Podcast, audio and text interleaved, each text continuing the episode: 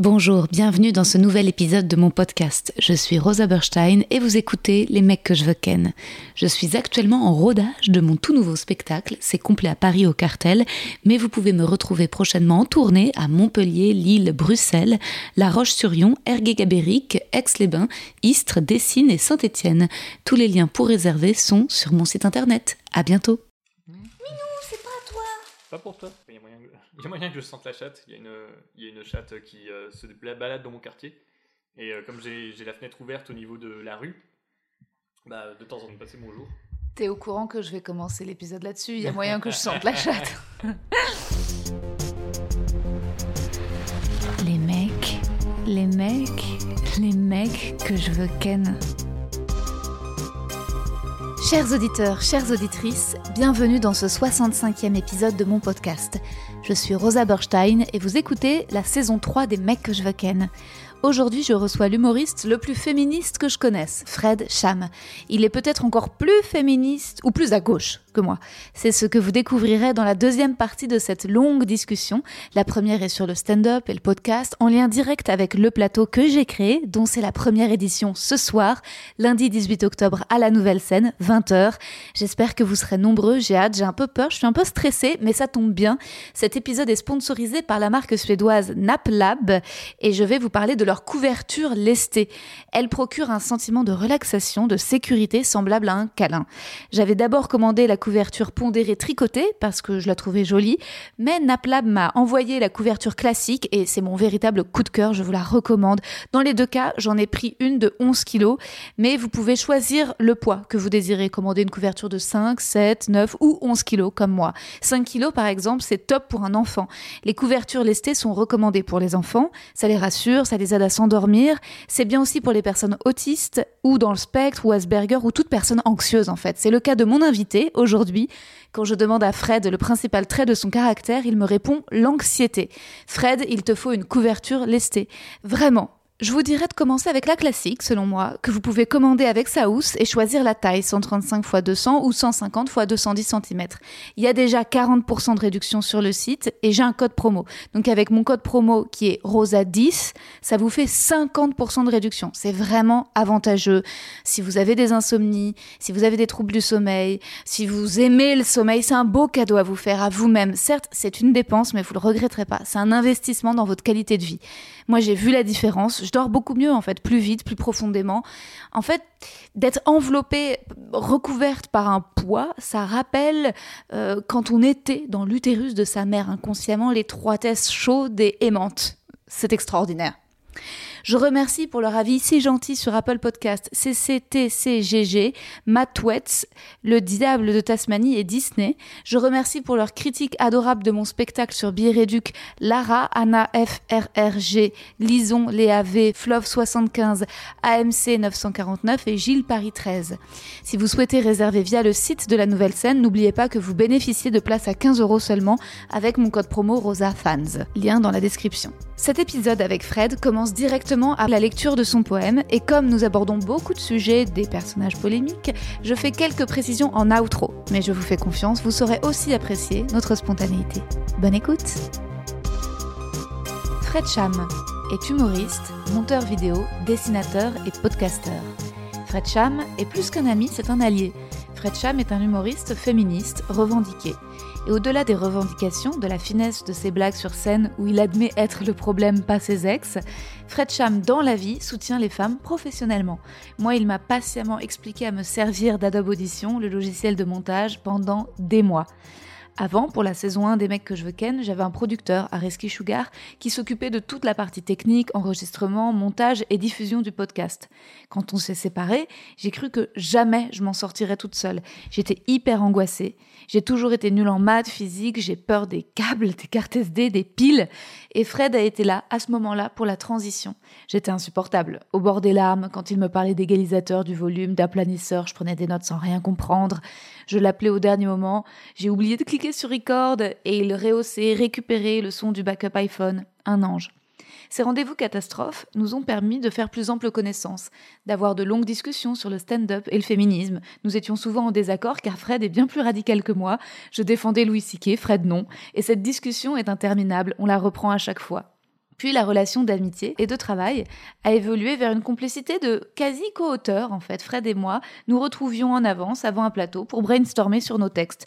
J'adore ce moment, il y a très peu de personnes avec qui je peux le faire, parler écriture de blagues et accoucher euh, vraiment de punch. Fred est pur, Fred déteste se mettre en avant, Fred fait ce podcast pour me faire plaisir alors qu'il est a priori trop modeste pour parler de lui, Fred parfois se déteste, Fred est complexe, Fred souffre de phobie sociale, Fred est extrêmement solitaire. Fred est un véritable artiste et non pas quelqu'un qui se markete, transforme son nom en marque pour se vendre. Fred est une très belle personne. Merci Fred d'avoir accepté de venir dans mon podcast et merci pour tout. Waouh Eh ben, merci Rosa euh, de m'avoir euh, invité. Euh, je sais pas comment prendre tout ça, mais je crois que tu as bien expliqué euh, dans ton, dans ton poème que ouais, je suis quelqu'un qui a du mal avec euh, les compliments. bah oui, oui, oui, je savais bien. je nous sers le thé qui commence à peine à infuser et on va peut-être grignoter notre goûter, mais hors micro, le, de temps en temps, entre, entre quelques discussions. Bah oui, euh, est-ce que t'as... Bah pourtant, tu détestes parler de toi, mais t'aimes bien les podcasts, te- t'as le tien. Euh, est-ce que... Alors ouais, en fait les podcasts, le truc c'est, euh, mais je pense, ouais, c'est ça aussi que je t'ai dit avant de venir que je déteste de plus en plus l'exercice de faire des podcasts et j'y ai un peu réfléchi à ça et c'est parce que moi les podcasts en fait, j'ai commencé à en écouter il y a quelques années quand c'était pas vraiment encore la mode en France et j'en ai écouté des américains et il y a une part de moi où ça, a un peu transformé mon quotidien. De certains podcasts, il y avait des discussions entre humoristes et tout ça, et genre, ça a littéralement changé beaucoup ma vie de euh, d'avoir ça. Mais genre, j'aurais pu lire des livres en fait à l'époque. C'est juste que là, c'était les podcasts américains de gens qui parlent et qui donnent leur avis sur des trucs. Et du coup, c'est le moment où j'ai immédiatement commencé à acheter des, euh, des micros, des enregistreurs, en me disant mais je veux le matos pour faire des podcasts. Et après, j'ai essayé d'en faire. Et, euh, et en fait, le truc, c'est que les podcasts que moi je faisais avec mes potes, bah, ils changeaient rien à ma vie. Du coup, c'était méga décevant. Et comme tous les projets que je fais où je suis trop chaud parce que je peux faire la partie technique, mais en fait, je trouve ça méga décevant par rapport à ce que j'anticipe que j'aurais, bah, j'ai vite abandonné, quoi. Mais ça fait que. Mais ça fait qu'aujourd'hui, t'as un podcast? Alors, on a un podcast euh, avec euh, Joseph Roussin et Rémi Boy, mais cette fois, ça consiste en fait à enregistrer ce qu'on fait sur un plateau de stand-up, et notamment, on se force à écrire du texte très régulièrement, et on le fait euh, souvent, euh, moi en tout cas souvent pour la première fois dans ce plateau. Et le podcast, c'est la version montée de euh, cette scène. Donc, c'est-à-dire qu'on enlève les gros tunnels où vraiment personne rigole parce que il n'y a pas du tout de blague. On essaye de rendre euh, les. Là, au début, c'était on, on se forçait à écrire 20 minutes parce qu'on le faisait une fois par mois. Là, on le fait deux fois par mois au bar qui s'appelle euh, Charlie et sa bière à deux balles et euh, sur un plateau qui s'appelle Le dernier Comedy Club avant la fin du monde pour un podcast qui s'appelle Deux passages. On a un problème avec euh, le nombre de noms qui sont impliqués euh, dans ce projet. Mais, euh, mais du coup, ce qui est intéressant, c'est que c'est vraiment, on écrit pour la scène. Et le podcast, c'est une version un peu plus jolie de ça, en sachant que on n'a pas trop peur de sortir ces blagues-là parce que c'est vraiment la V1 Ouais. de ces blagues. Et l'idée, c'est que maintenant qu'elles sont enregistrées, euh, on sait qu'on peut que les améliorer. Hmm. Et certaines blagues, on les sont vraiment très très contextuelles, liées à l'actualité, et en fait, on n'a pas forcément envie de les développer plus que ça. Alors là, par exemple, le dernier épisode qu'on a sorti, je me suis aperçu en le montant, c'était, on l'a tourné le 1er août. Il y a plein de blagues sur le Covid, mais sur la période très précise du Covid pré-pass sanitaire. Du coup, je pense que c'est des blagues qui vont pas durer très longtemps cette année. Donc euh, je me dis, bah en fait, je suis content qu'elle soit sortie. Moi, en les réécoutant, je me dis, je peux peut-être récupérer deux trois petits morceaux et. euh, Mais c'est bien aussi parce que moi, j'ai du mal à m'enregistrer sur euh, des plateaux normaux. Et ça te force à te réécouter. Et ça me force à me réécouter. Le fait de me monter, je suis de plus en plus à l'aise avec le fait de me réécouter. C'est ça aussi pour la raison pour laquelle, genre, j'ai jamais pu faire un podcast longtemps euh, de, de, de discussion comme toi tu fais. C'est que c'est insupportable de euh, monter une discussion que tu as déjà eue. Enfin, pour moi. Ouais. Et euh, c'est insupportable de m'écouter. euh, les, les quelques podcasts que j'ai fait euh, avec des copains comme Adrien Arnoux, à chaque fois après de l'avoir fait, je me dis heureusement que c'est pas moi qui le monte parce que je je le sortirai jamais quoi. Ah ouais c'est. Écoute, euh, en fait, c'est une habitude parce que au début, quand je me réécoute, quand je me suis réécoutée toute seule, c'était insupportable. Et au fur et à mesure, je me réentends, je me réentends dire des conneries ou des trucs. Et, en fait, euh, bah, c'est justement ça le pari avec les auditeurs. En fait, c'est d'accéder à un truc qui n'est pas lisse, qui n'est pas propre, où parfois il y a des errances. Et euh, et c'est ça que j'aime bien moi aussi en tant qu'auditrice en fait. Donc j'arrive un peu à me transformer en auditrice au moment où je réécoute la discussion. Hmm. C'est plus ouais. Bah, je crois que euh, c'est pour ça aussi que moi j'aime bien euh, le, podcast qu'on fait actuellement euh, de passage. Ouais. c'est que justement, comme c'est quelque chose qu'on enregistre devant un public, je suis moi-même public des réactions du public. Mm, mm. Alors que quand c'était une discussion de potes enregistrée dans une chambre, il y a un côté où là j'ai vraiment l'impression d'être assis à la table et de me juger. Là, ce que je peux faire, c'est que je peux vraiment juste juger euh, est-ce que le rythme de la blague marchait basé sur comment les gens ont rigolé? Moi, des fois, je, mets des choses où clairement les gens ont pari, mais c'est nécessaire à l'histoire, et du coup, je me sens plus comme un, spectateur parmi les spectateurs qui regarde quelqu'un d'autre. Carrément, c'est passionnant. Et moi, c'est ce que j'adore dans notre relation d'amitié à tous les deux, c'est qu'on se questionne beaucoup sur euh, la mise en scène du stand-up. C'est-à-dire que, et d'ailleurs, je vais un peu copier ton idée de passage. Bon, il y a déjà le Montreux qui le fait, mais tu vois, je vais capter euh, les, donc les plateaux, euh, les plateaux des mecs que je veux. La première, c'est le 18 octobre. Mhm. Et donc, ça sera un plateau qui sera capté puis diffusé en épisode de podcast.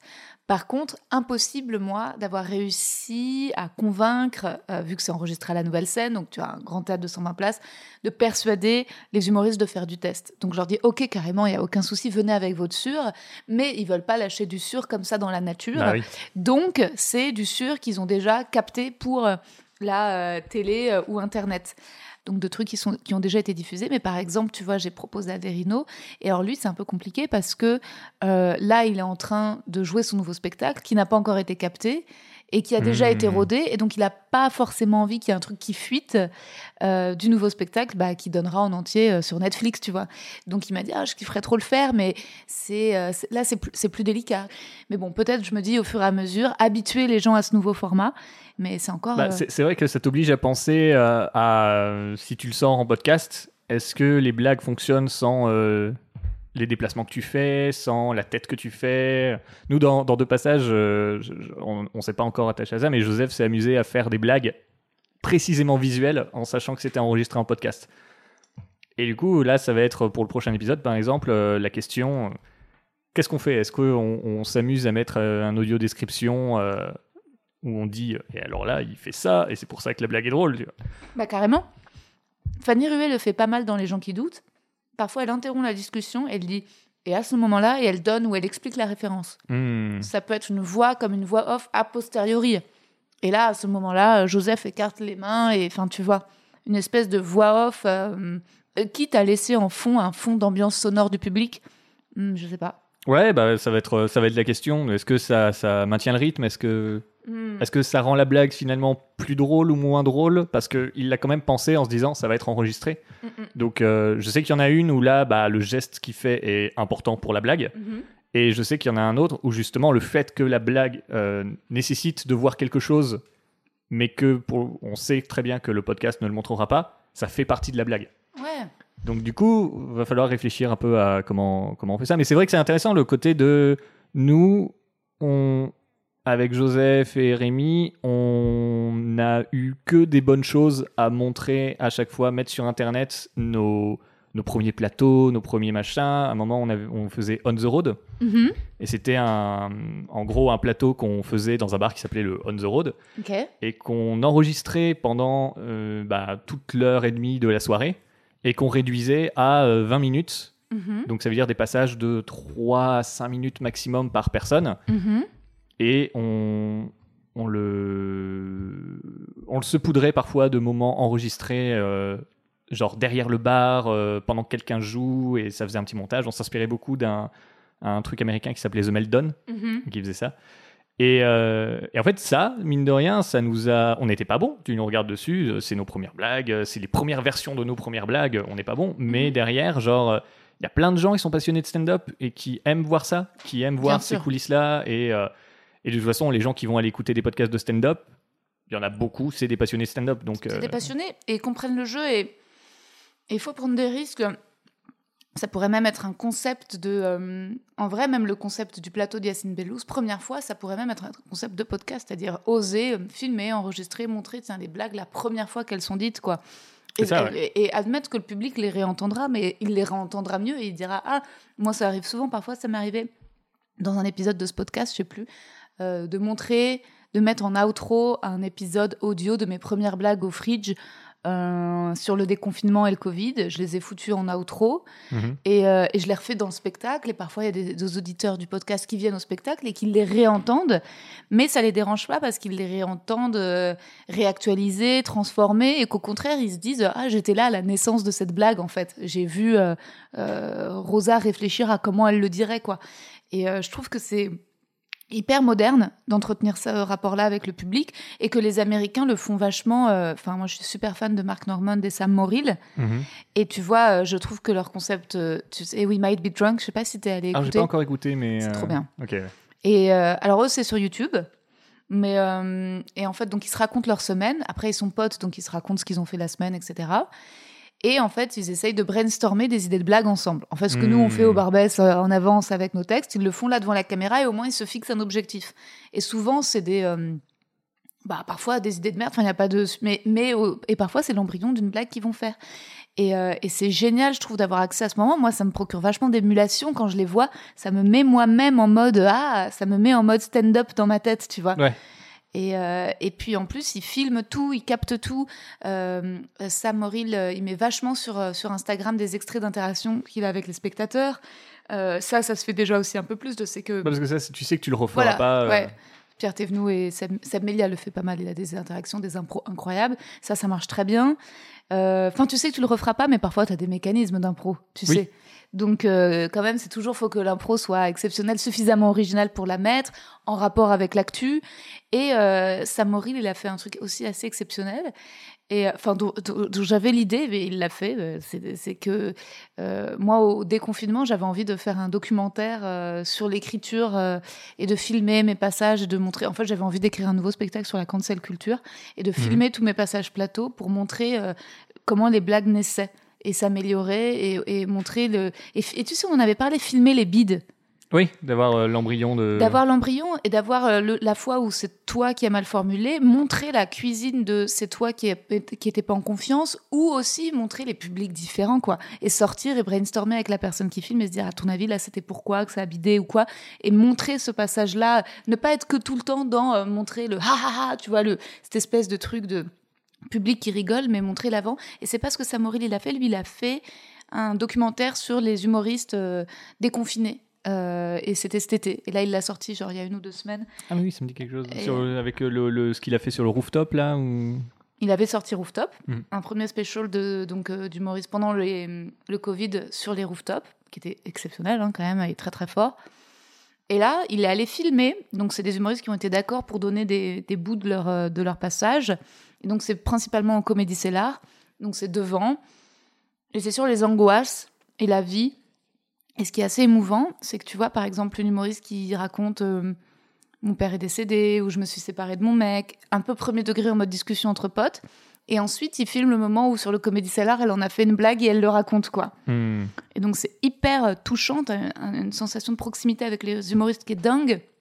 T'as l'impression de mettre le doigt sur la scène new-yorkaise, de donner accès à ça. Et, euh, et ouais, puis en plus, tu, là, tu vois qui est la relève, quoi, aussi. C'est vrai que je pense que Louis C.K. avait laissé un trou, aussi. Et que là, j'ai Dans le l'impression. stand-up américain. Dans le euh, stand-up américain, ouais. Un vide.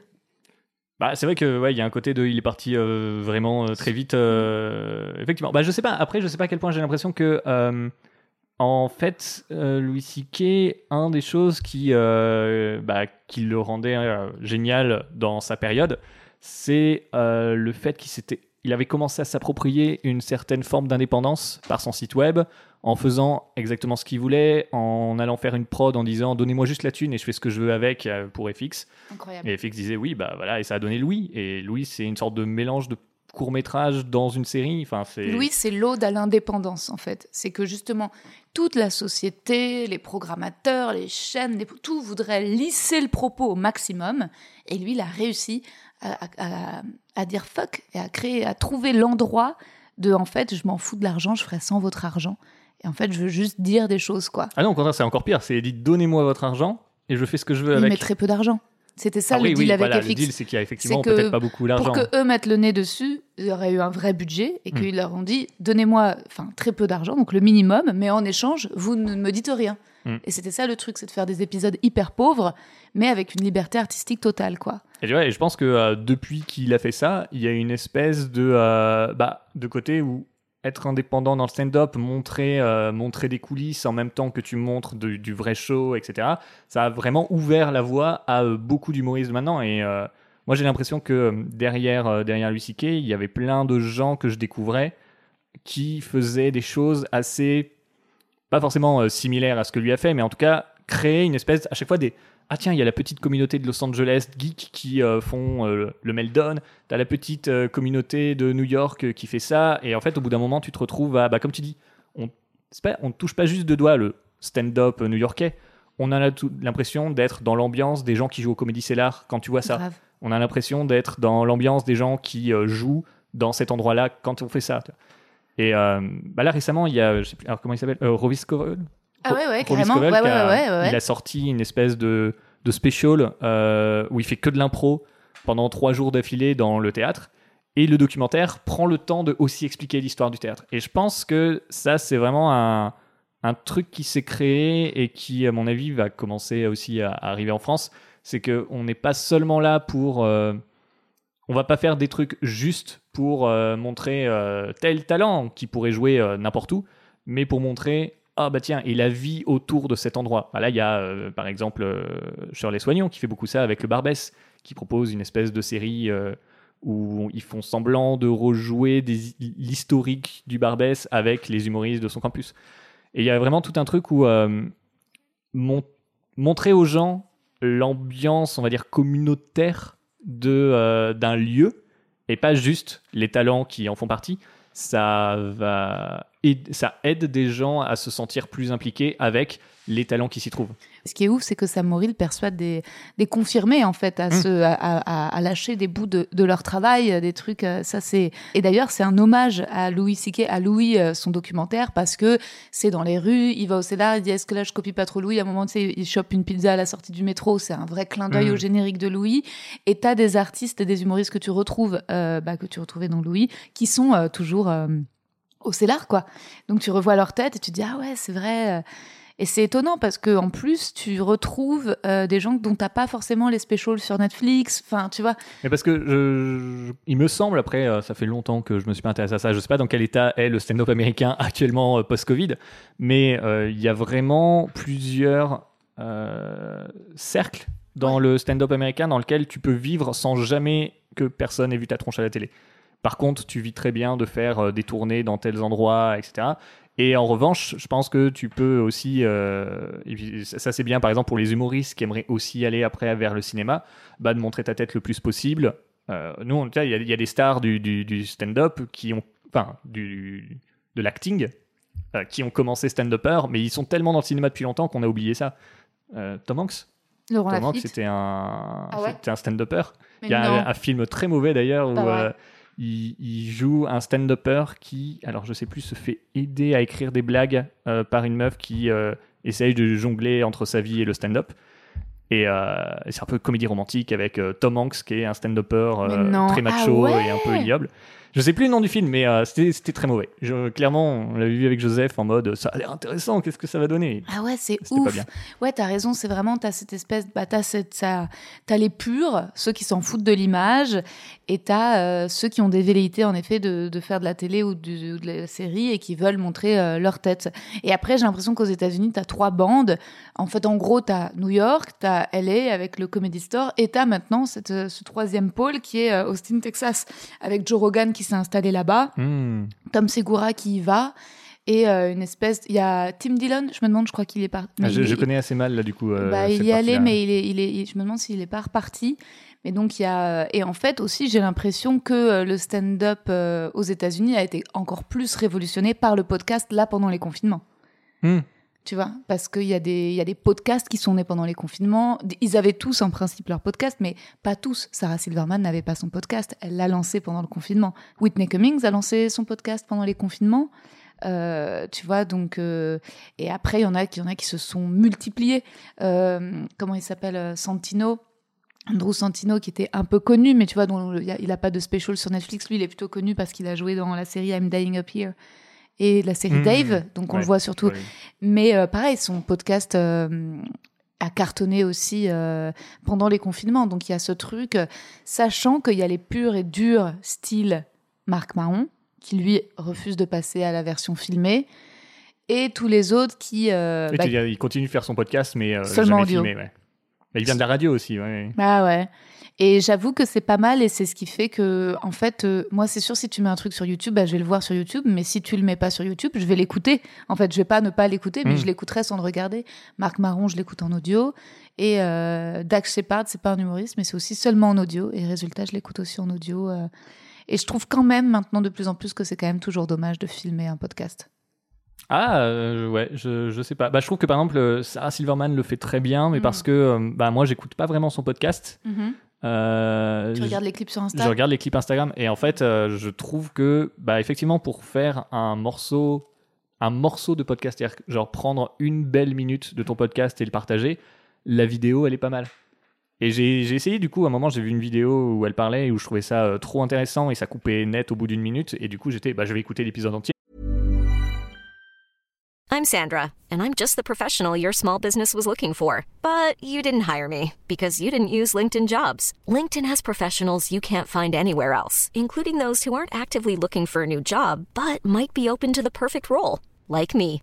In a given month, over 70% of LinkedIn users don't visit other leading job sites. So if you're not looking on LinkedIn, you'll miss out on great candidates like Sandra. Start hiring professionals like a professional. Post your free job on linkedin.com/achieve slash achieve today. J'ai trouvé ça, bah, c'était intéressant quand même parce que c'est Sarah Silverman et qu'elle s'exprime vraiment bien, mais c'était beaucoup plus long, il y avait beaucoup plus de, de, de blanc, etc. Et hum, c'est vrai que là, en ce moment, le, le format podcast, des fois, c'est quelque chose auquel j'ai du mal. Le format discussion, j'ai, euh, je manque de concentration en ce moment. Bah. J'ai vraiment des périodes de. Je peux faire ça, comme la lecture. Tu sais, il y a des fois où Mm. tu n'arrêtes pas de lire des livres et puis soudain, tu lis pas de livre pendant trois mois. Enfin, je sais pas si toi ça fait ça, moi. Si, ça me fait pareil, mais j'ai l'impression qu'elle est un peu victime de son succès. C'est que justement, par rapport au nombre de vues sur les, sur les extraits qu'elle met sur Insta, il n'y a pas le même nombre d'écoutes euh, sur YouTube, euh, ni sa chaîne est suivie. Et Ce qui est normal, ce qui est normal. Tu proposes euh, quelque chose de très bien qui dure une minute par rapport à quelque chose de très long, avec plus de défauts, avec parfois aussi plus de qualité quand tu es à fond euh, dans ce pour ce qu'elle dit et que c'est quelqu'un d'im- d'important pour toi? Ouais, mais moi, je voudrais pas. Tu vois, je, me pose la question un moment, au début, je filmais, mais j'aurais l'impression que ça déplacerait mon audience. Que les gens Hmm. n'écouteraient plus le podcast et qu'ils iraient voir bah, seulement le meilleur moment, tu vois. Alors que euh, là où je reconnais, tu vois, les purs et durs du podcast, c'est ceux qui vont jusqu'au bout du bout de l'outro, qui est parfois à deux heures d'épisode, et qui me disent Ah ouais, machin. Puis en plus, surtout, je me livre dans des trucs un peu perso en outro. Euh, tu vois, le début, ça commence très joyeux en intro, puis la discussion est toujours assez enfin, légère, euh, enfin, parfois plus deep, et l'outro, parfois un peu down. Et les gens où je me dis, ouais, à, à 1 minute 47, euh, je tu vois, t'inquiète pas, ça va aller. Je me dis, ok, tu vois, ça c'est. Ça, c'est podcast quand même. C'est la connexion que tu as envie d'avoir avec les gens qui écoutent ton podcast. Ouais. Bah, hum, ouais, ouais, ouais. Je, je crois que c'est. euh, Ouais, c'est une espèce d'amitié virtuelle. Alors, c'est peut-être un peu. Ouais, Il y, a- il y a un mot euh, parasocial. C'est Ah ouais euh, c'est un- une relation parasociale, si je me trompe pas dans le terme, et c'est l'idée que il y a une, c'est une relation qui est asymétrique. C'est-à-dire que toi, tu proposes des choses et les gens se sentent connectés à ce que tu dis, mais vous vous connaissez pas. Et euh, toi, par exemple, quelqu'un qui, euh, à force d'accumuler les podcasts de toi, connaîtrait beaucoup de choses de toi, se sentirait vraiment connecté avec comment toi tu penses. Toi, t'as aucune idée de qui c'est.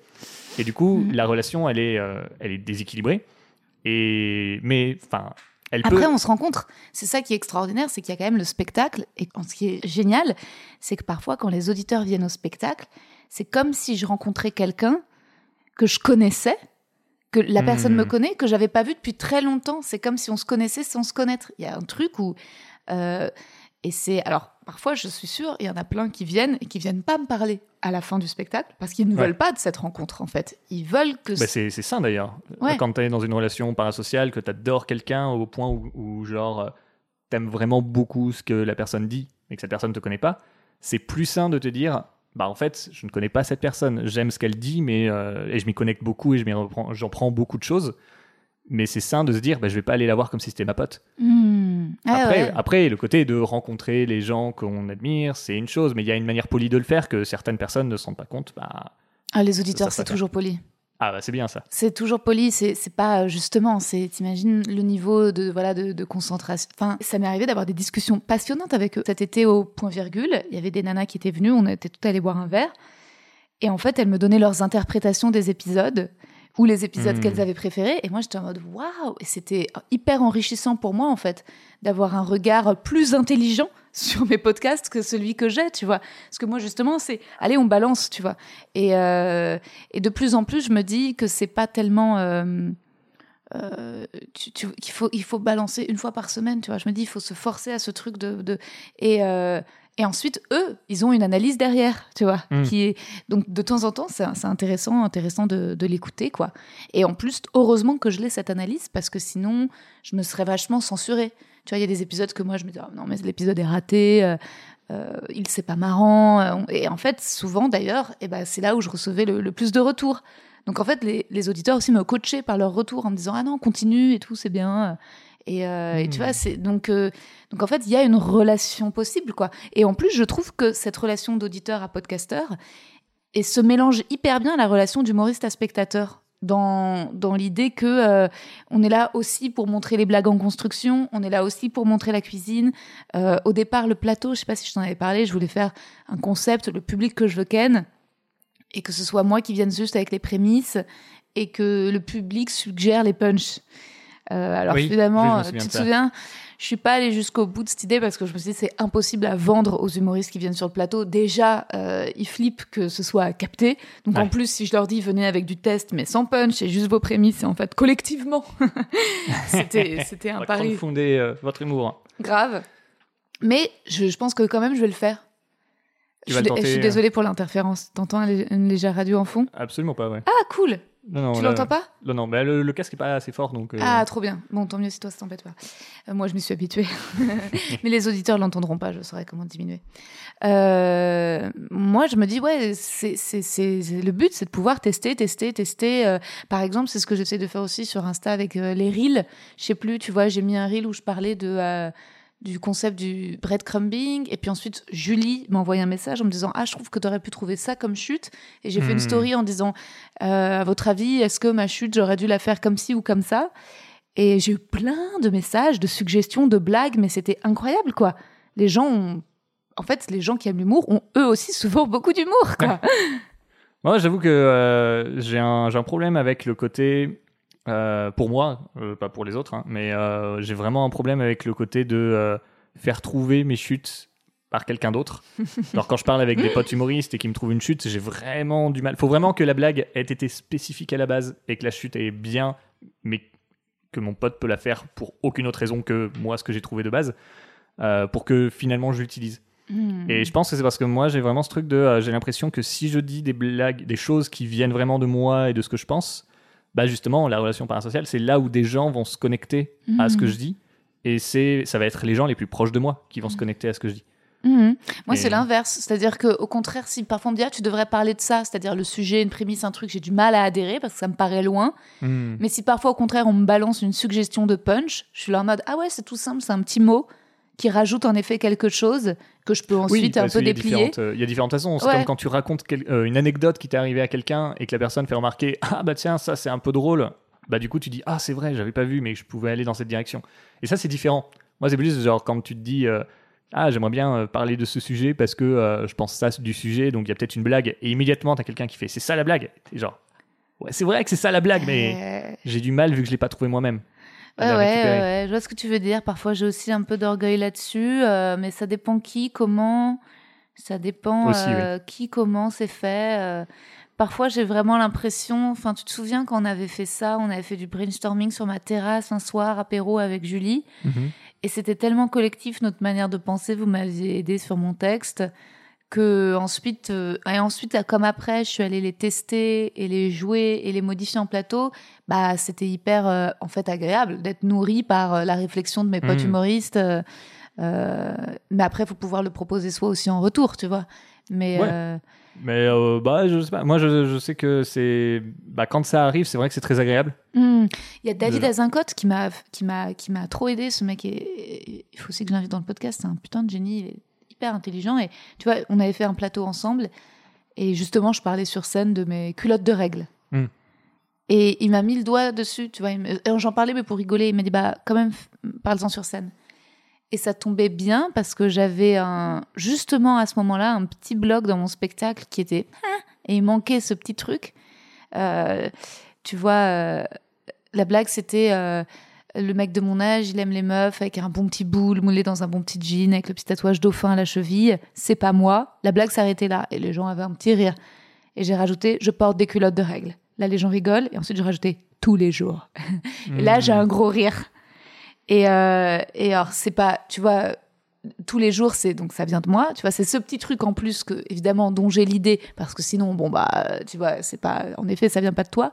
Mais cette suggestion extérieure d'un pote humoriste, c'est quand même parfois, Ouais, bah, c'est une piste pour un autre, Ouais. euh, une autre direction auquel Ouais. tu n'avais pas pensé. Quoi. Mais exactement. qu'après, toi, c'est toi qui l'empruntes. Quoi. C'est ça. Mm.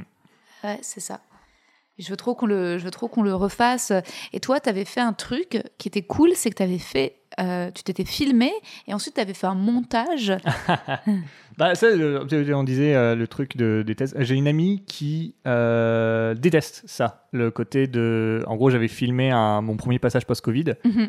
et j'avais rajouté un- une espèce de montage assez typique, mais que apparemment personne connaît en France. C'est un type de montage un peu, un peu YouTube Poop. Euh, de, euh, où t'arrêtes pas de euh, zoomer sur des endroits de l'image beaucoup trop zoomés jusqu'à ce que ce soit quasiment pixelisé et tu rajoutes des petits textes et c'est sur la musique du menu de la Wii. Euh, et c'est très très spécifique comme forme de montage et moi ça me j'adore les vidéos comme ça et, euh, et j'avais essayé de faire ça pour mon premier passage en mettant qu'est-ce qui se passe dans ma tête pendant que je joue? Et du coup bah, Bah, j'avais euh, adoré, moi j'avais trouvé ça méga méta. J'avais, en fait, j'ai trouvé que c'était presque l'unique façon vraiment intéressante de filmer du stand-up, quoi. C'est d'avoir une espèce de, ouais, de d'accéder aux pensées. J'ai essayé de le faire aussi récemment, tu vois. Je m'inspire, je te copie comique, mais euh, j'ai filmé euh, des interactions à la à la nouvelle scène la semaine dernière. Et alors justement, ça crée des réactions très très différentes.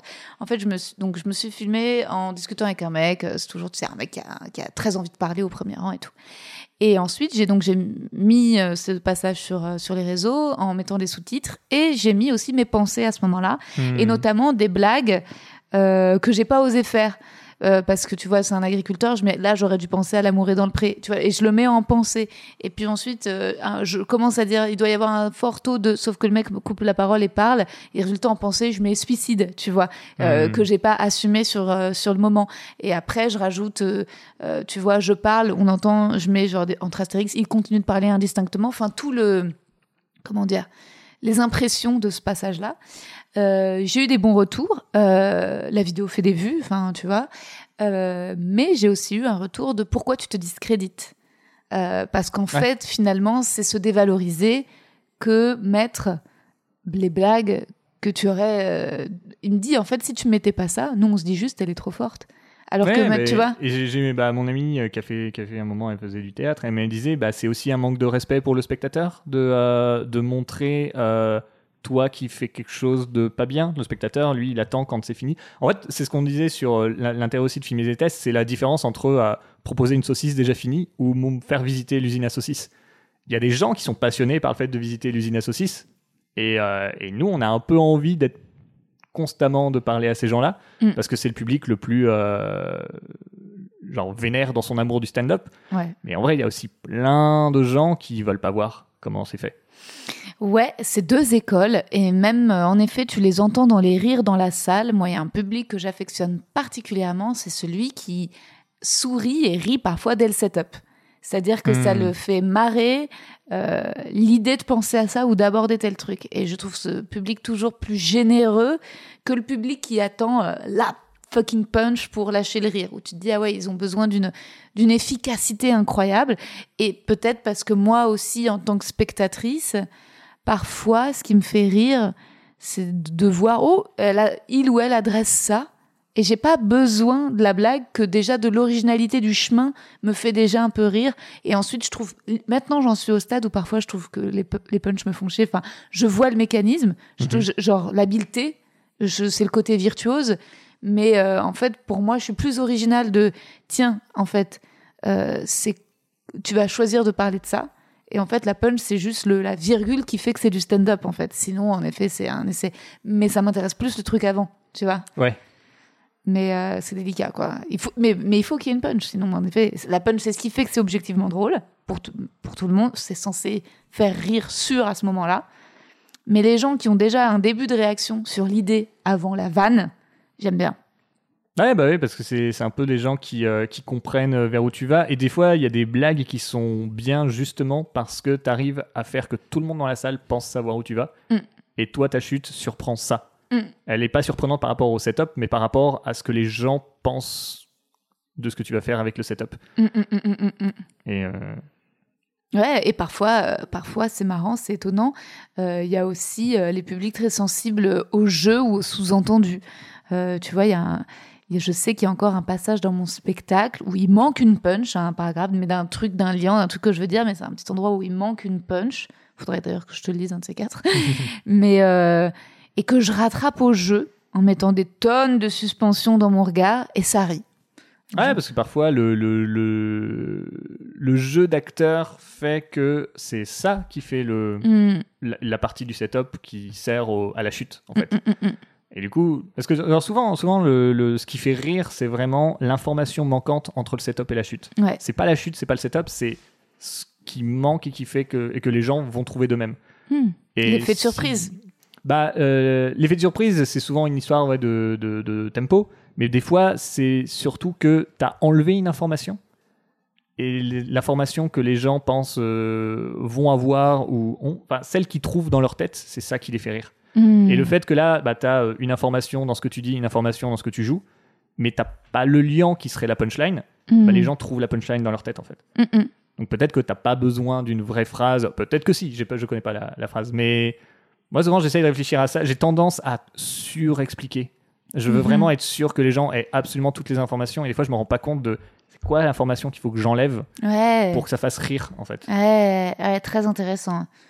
Et moi, parfois, je volontairement, je mets très peu d'explications et je, me, je suis vraiment en mode démerdez-vous avec ça. Ouais, pourquoi les gens ont Paris Il y a vraiment euh, juste ce qu'il fallait. Bah, il y a tout un débat sur mon spectacle et sur mes passages plateau euh, entre moi et mon équipe, on va dire, mon attaché de presse, qui pense, et elle n'est pas la seule, que je devrais dire que je suis juive euh, sur les plateaux et dans, dans mon spectacle. Pour que ça désamorce et ça, que le public soit plus à l'aise de rire sur certaines blagues d'humour très noir. Et, Après, euh, ça, ça- ça dépend aussi quel, euh, quel humour tu fais. C'est vrai que euh, si tu as un humour qui, des fois, va aborder des thématiques bah, juives, ça rassure les gens de savoir que. Ouais, mais est-ce que j'ai envie de rassurer les gens? En fait, moi, j'ai Hmm. j'ai- envie de donner suffisamment d'indices sur le fait que, tu vois, en disant que je suis ashkénaze, mais en me disant cool, tant mieux si tout le monde ne sait pas ce que ça veut dire, pour défendre l'idée de on peut rire de tout. Et j'ai pas envie de m'excuser, en fait. J'ai pas envie de, de Hmm. faire une blague. Et d'ailleurs, je ne supporte pas. J'ai vu. euh, Hier, j'étais à Bruxelles et il y avait un humoriste que j'avais jamais vu. Et il fait une blague, mais naze. il fait euh, ouais euh, les premiers à avoir euh, soigné le, le avoir trouvé le attends il dit les premiers à avoir été vaccinés c'est Israël mais c'est avec le vaccin euh, Pfizer qui est allemand comme quoi un les juifs sont bons en business et deux les juifs ont la mémoire courte c'était ça la blague Hmm. la blague est pas marrante. Enfin, je trouve, parce qu'en plus, ça fait même pas écho à une idée de cliché où on se dit, ah, ah, bon, c'est un peu réac, mais c'est vrai. Au contraire, les juifs ont beaucoup trop de mémoire, ils sont tout le temps en train de ressasser l'idée de la Oui, Shoah. c'est vrai en plus. oui. Donc c'est faux. Enfin, tu vois, on peut leur reprocher. critique qu'on leur fait d'habitude. Bah oui, ce qu'on leur dit, c'est lâcher. Oubliez un peu trop la Non, Shoah. personne n'oublie. Tout- Toutes les deux minutes, on est là en train de dire. Ah, là, là. Donc en fait, non. tu vois, alors que ça serait bien aussi de parler d'autres, euh, tu vois, d'autres trucs aussi euh, dont on parle peut-être pas assez, euh, tu vois, comme l'esclavage, tu vois. bon, Mm. bref.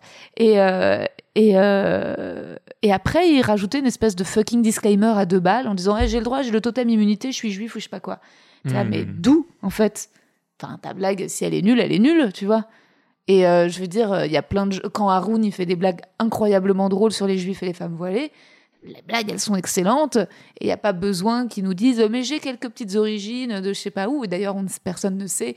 Enfin, a priori... euh, a priori, Haroun, on s'en sait rien, mais je pense pas qu'il soit ni juif ni musulman. Mais, euh, mais en tout cas, le doute qui fait planer fait qu'il y a juste la qualité de la blague. Et ça, je trouve ça cool. Hmm. Bah, je pense que ce qui, ce qui différencie ça, c'est beaucoup euh, si les gens, est-ce que les gens euh, pensent que tu fais la blague d'un niveau où, euh, en gros, quand les gens savent euh, d'où tu parles, ça veut dire qu'ils vont écouter différemment ce que tu dis. Ouais. Donc certaines blagues, bah typiquement Haroun, je pense que lui, il joue du côté de moi et mon observation qui parle du reste du monde et tout le monde. Euh, ça se voit dans, dans les commentaires des gens qui, qui, qui l'aiment. Il, tape sur tout le monde. C'est Mm. c'est pas vrai. Haroun, il fait attention sur qui il tape. Bien sûr. Mais, euh, mais il donne l'impression de genre, lui, il vise tout avec un lance-pierre depuis sa petite, son petit endroit. Mm, mm. Et euh, mais du coup, ça veut dire que bah, peut-être que certaines blagues que toi tu vas faire un peu d'un point de vue concerné, Mm. si tu les fais depuis ton emplacement avec un petit lance-pierre, soudain c'est pas aussi fort parce que les gens se disent pourquoi elle tape précisément là-bas Mm. si elle n'est pas concernée?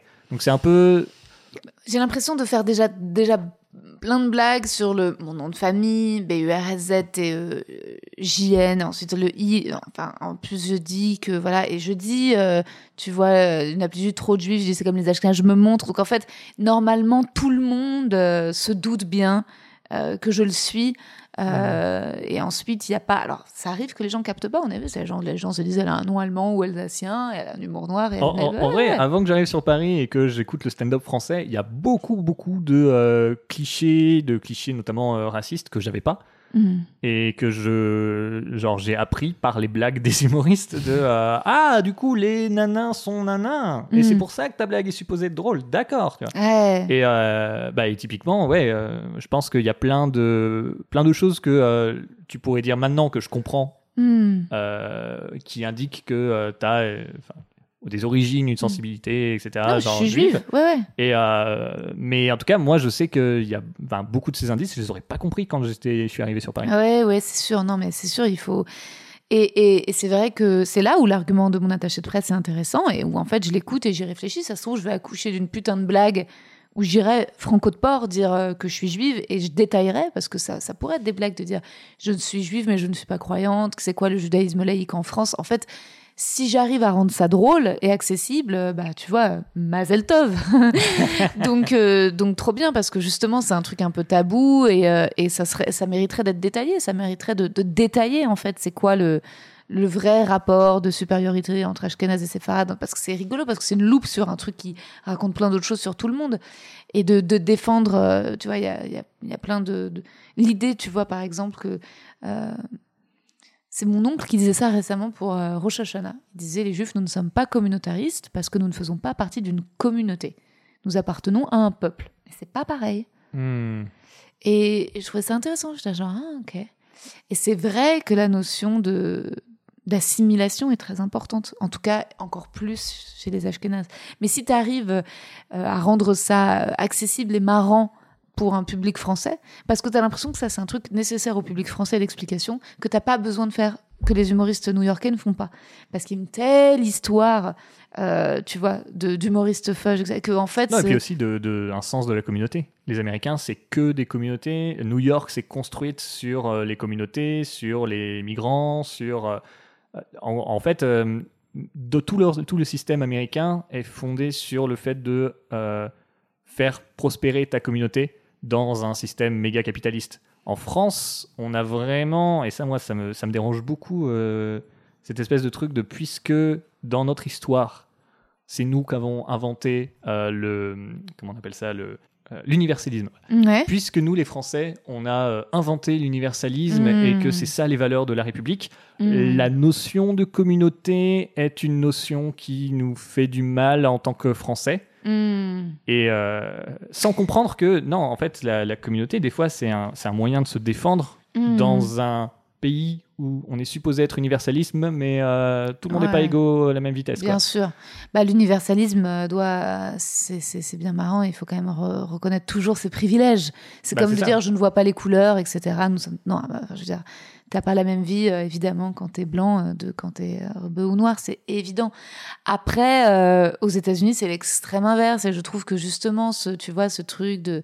Mais qui est très rigolo chez Bill Burr ou Michel Wolf, tu vois, de taper sur les humoristes blanches parce que, euh, en fait. euh, bah, c'est un peu réac de taper sur les humoristes, mais si tu dis qu'elles sont blanches, bon, bah, c'est en fait, ça te fait quand même passer pour quelqu'un de gauche et sympathique. Tu vois, cet Mhm. entre-deux-là, il, est, euh, il est parfois un peu vu à 150 km.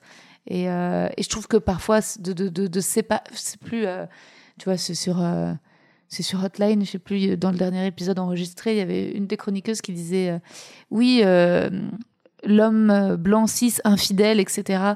Puis j'ai dit Mais il n'y a pas que les hommes blancs cis qui sont infidèles quand même. Enfin, tu vois, je veux Oui. dire, euh, il y a des personnes trans euh, ou des personnes euh, racisées qui peuvent aussi être ou souffrir d'infidélité. Enfin, tu vois, c'est-à-dire que aussi mettre tous les mots de la terre, c'est quelque part faire du racisme inversé. C'est penser que tu vois que les femmes sont pures ou que les personnes, j'en sais rien, d'origine qui ne sont pas françaises. Tu vois, c'est-à-dire que c'est pas faut faut pas rentrer dans un des- c'est a- un autre racisme. C'est comme donner le rôle de, de- comme pendant des années les rôles noirs, les noirs avaient les rôles de gentils, tu vois.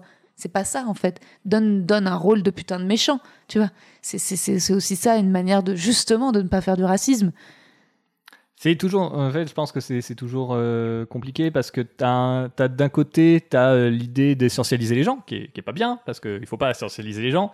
Et puis il y a un autre côté de, oui, par contre, euh, faire des groupements basés sur, euh, bah, socialement, voilà ce qui se passe. Il y a une majorité de gens qui, euh, genre, se ressemblent sur ces points-là et du coup ont un comportement qu'on peut. Et en plus, c'est vrai, et c'est vrai. Parfois, la généralité, elle est vraie. C'est vrai que moi, les mecs, là, attends, c'était vendredi soir, un mec qui me faisait des blagues en même temps que moi, qui était au premier rang. Mais j'ai filmé, j'espère que tout a bien marché sur la carte RSD parce que je veux trop euh, mettre ça en ligne. Et c'était, oui, bah, la car- caricature de l'homme blanc cis hétéro, coq, qui euh, fait ses blagues très fort, euh, plus fort que moi. C'est vrai que ça ne m'est jamais arrivé euh, dans mes publics de la part d'un d'un homme euh, noir ou rebeu, jamais. Ça, c'est toujours en effet un mec blanc, mais euh, qui, qui, qui, et puis c'est vrai, c'est toujours un mec hétéro, c'est jamais. Ah, hum, qui va Non, parce qu'ils étaient, étaient bourrés, c'était un groupe, je sais pas. Non, non, oui, c'est toujours. Enfin, en tout cas, c'est très cliché, mais c'est très vrai. Et à chaque fois, moi-même, je m'étonne que ce cliché soit aussi vrai du gars qui ne supporte pas de voir une femme sur scène faire des blagues et qui a besoin de parler plus fort qu'elle en même temps qu'elle, quoi. Cette Hmm. hystérie-là. Et, euh, et parfois, je me dis, mais on, on y est. C'est pas, pas. Même moi, je me dis, mais je pensais que c'était. Tu sais, ça te ramène dans un truc où tu te dis, oh, putain, c'est chaud, quoi. bah, on aime bien penser qu'on a déjà euh, réglé la question Ouais, et que Ouais. c'est bon maintenant, il n'y a plus besoin de faire des généralités sur les hommes blancs cis. euh, ouais. Bah si, en fait, euh, Bah, si. ça reste un outil, il y en a besoin pour analyser plein de situations qui, sont, qui ont encore lieu, et, et c'est normal. Et parfois, oui, parfois c'est juste les hommes, en général. Ouais. Comment tu réagis, toi, quand tu fais des plateaux et que tu entends des blagues un peu miso sur scène? Ça te hérisse le poil Tu t'en fous Tu laisses passer Tu vas parler à la personne? Ça dépend toujours de, du contexte de la scène, euh, de à quel point... Moi, j'ai moi j'ai le problème, j'ai plus la, la, la, la phobie sociale, et j'aime pas, genre, euh, parler aux gens que je connais pas. Hmm. Euh, je sais que par exemple, Joseph, lui, il a un peu plus... Si on est, par exemple, si on est au, au Barbès, Enfin, Shirley, typiquement, c'est quelqu'un qui veut que les humoristes se disent ça. Hmm. Donc c'est bien de du coup euh, on voit qu'il y a quelqu'un de nouveau qui euh, fait des blagues comme ça, bah, c'est bien d'essayer d'aller le voir un moment et dire ah mec écoute euh, Hmm. là ici on n'aime pas trop ce genre de blague. Hmm. Moi je sais que bah, je vais faire ça si c'est mon plateau par exemple Ouais.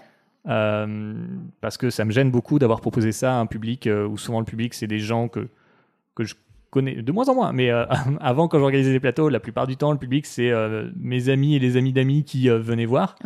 Et, euh, et ils savent que s'ils viennent c'est que j'ai pris des gens euh, un peu safe Ouais, grave. et, euh, et qui réfléchissent à euh, ce qu'ils disent. Mais tu sais qu'on est super mal vu de faire ça. hein. On est une minorité. Et moi, là, ces derniers temps, mais alors cette semaine, je me suis tapé une réputation de féministe radicale dans le stand-up où les gens venaient me voir alors ça, en me montrant des line-up de ça va, ça passe, tu vas pas les allumer.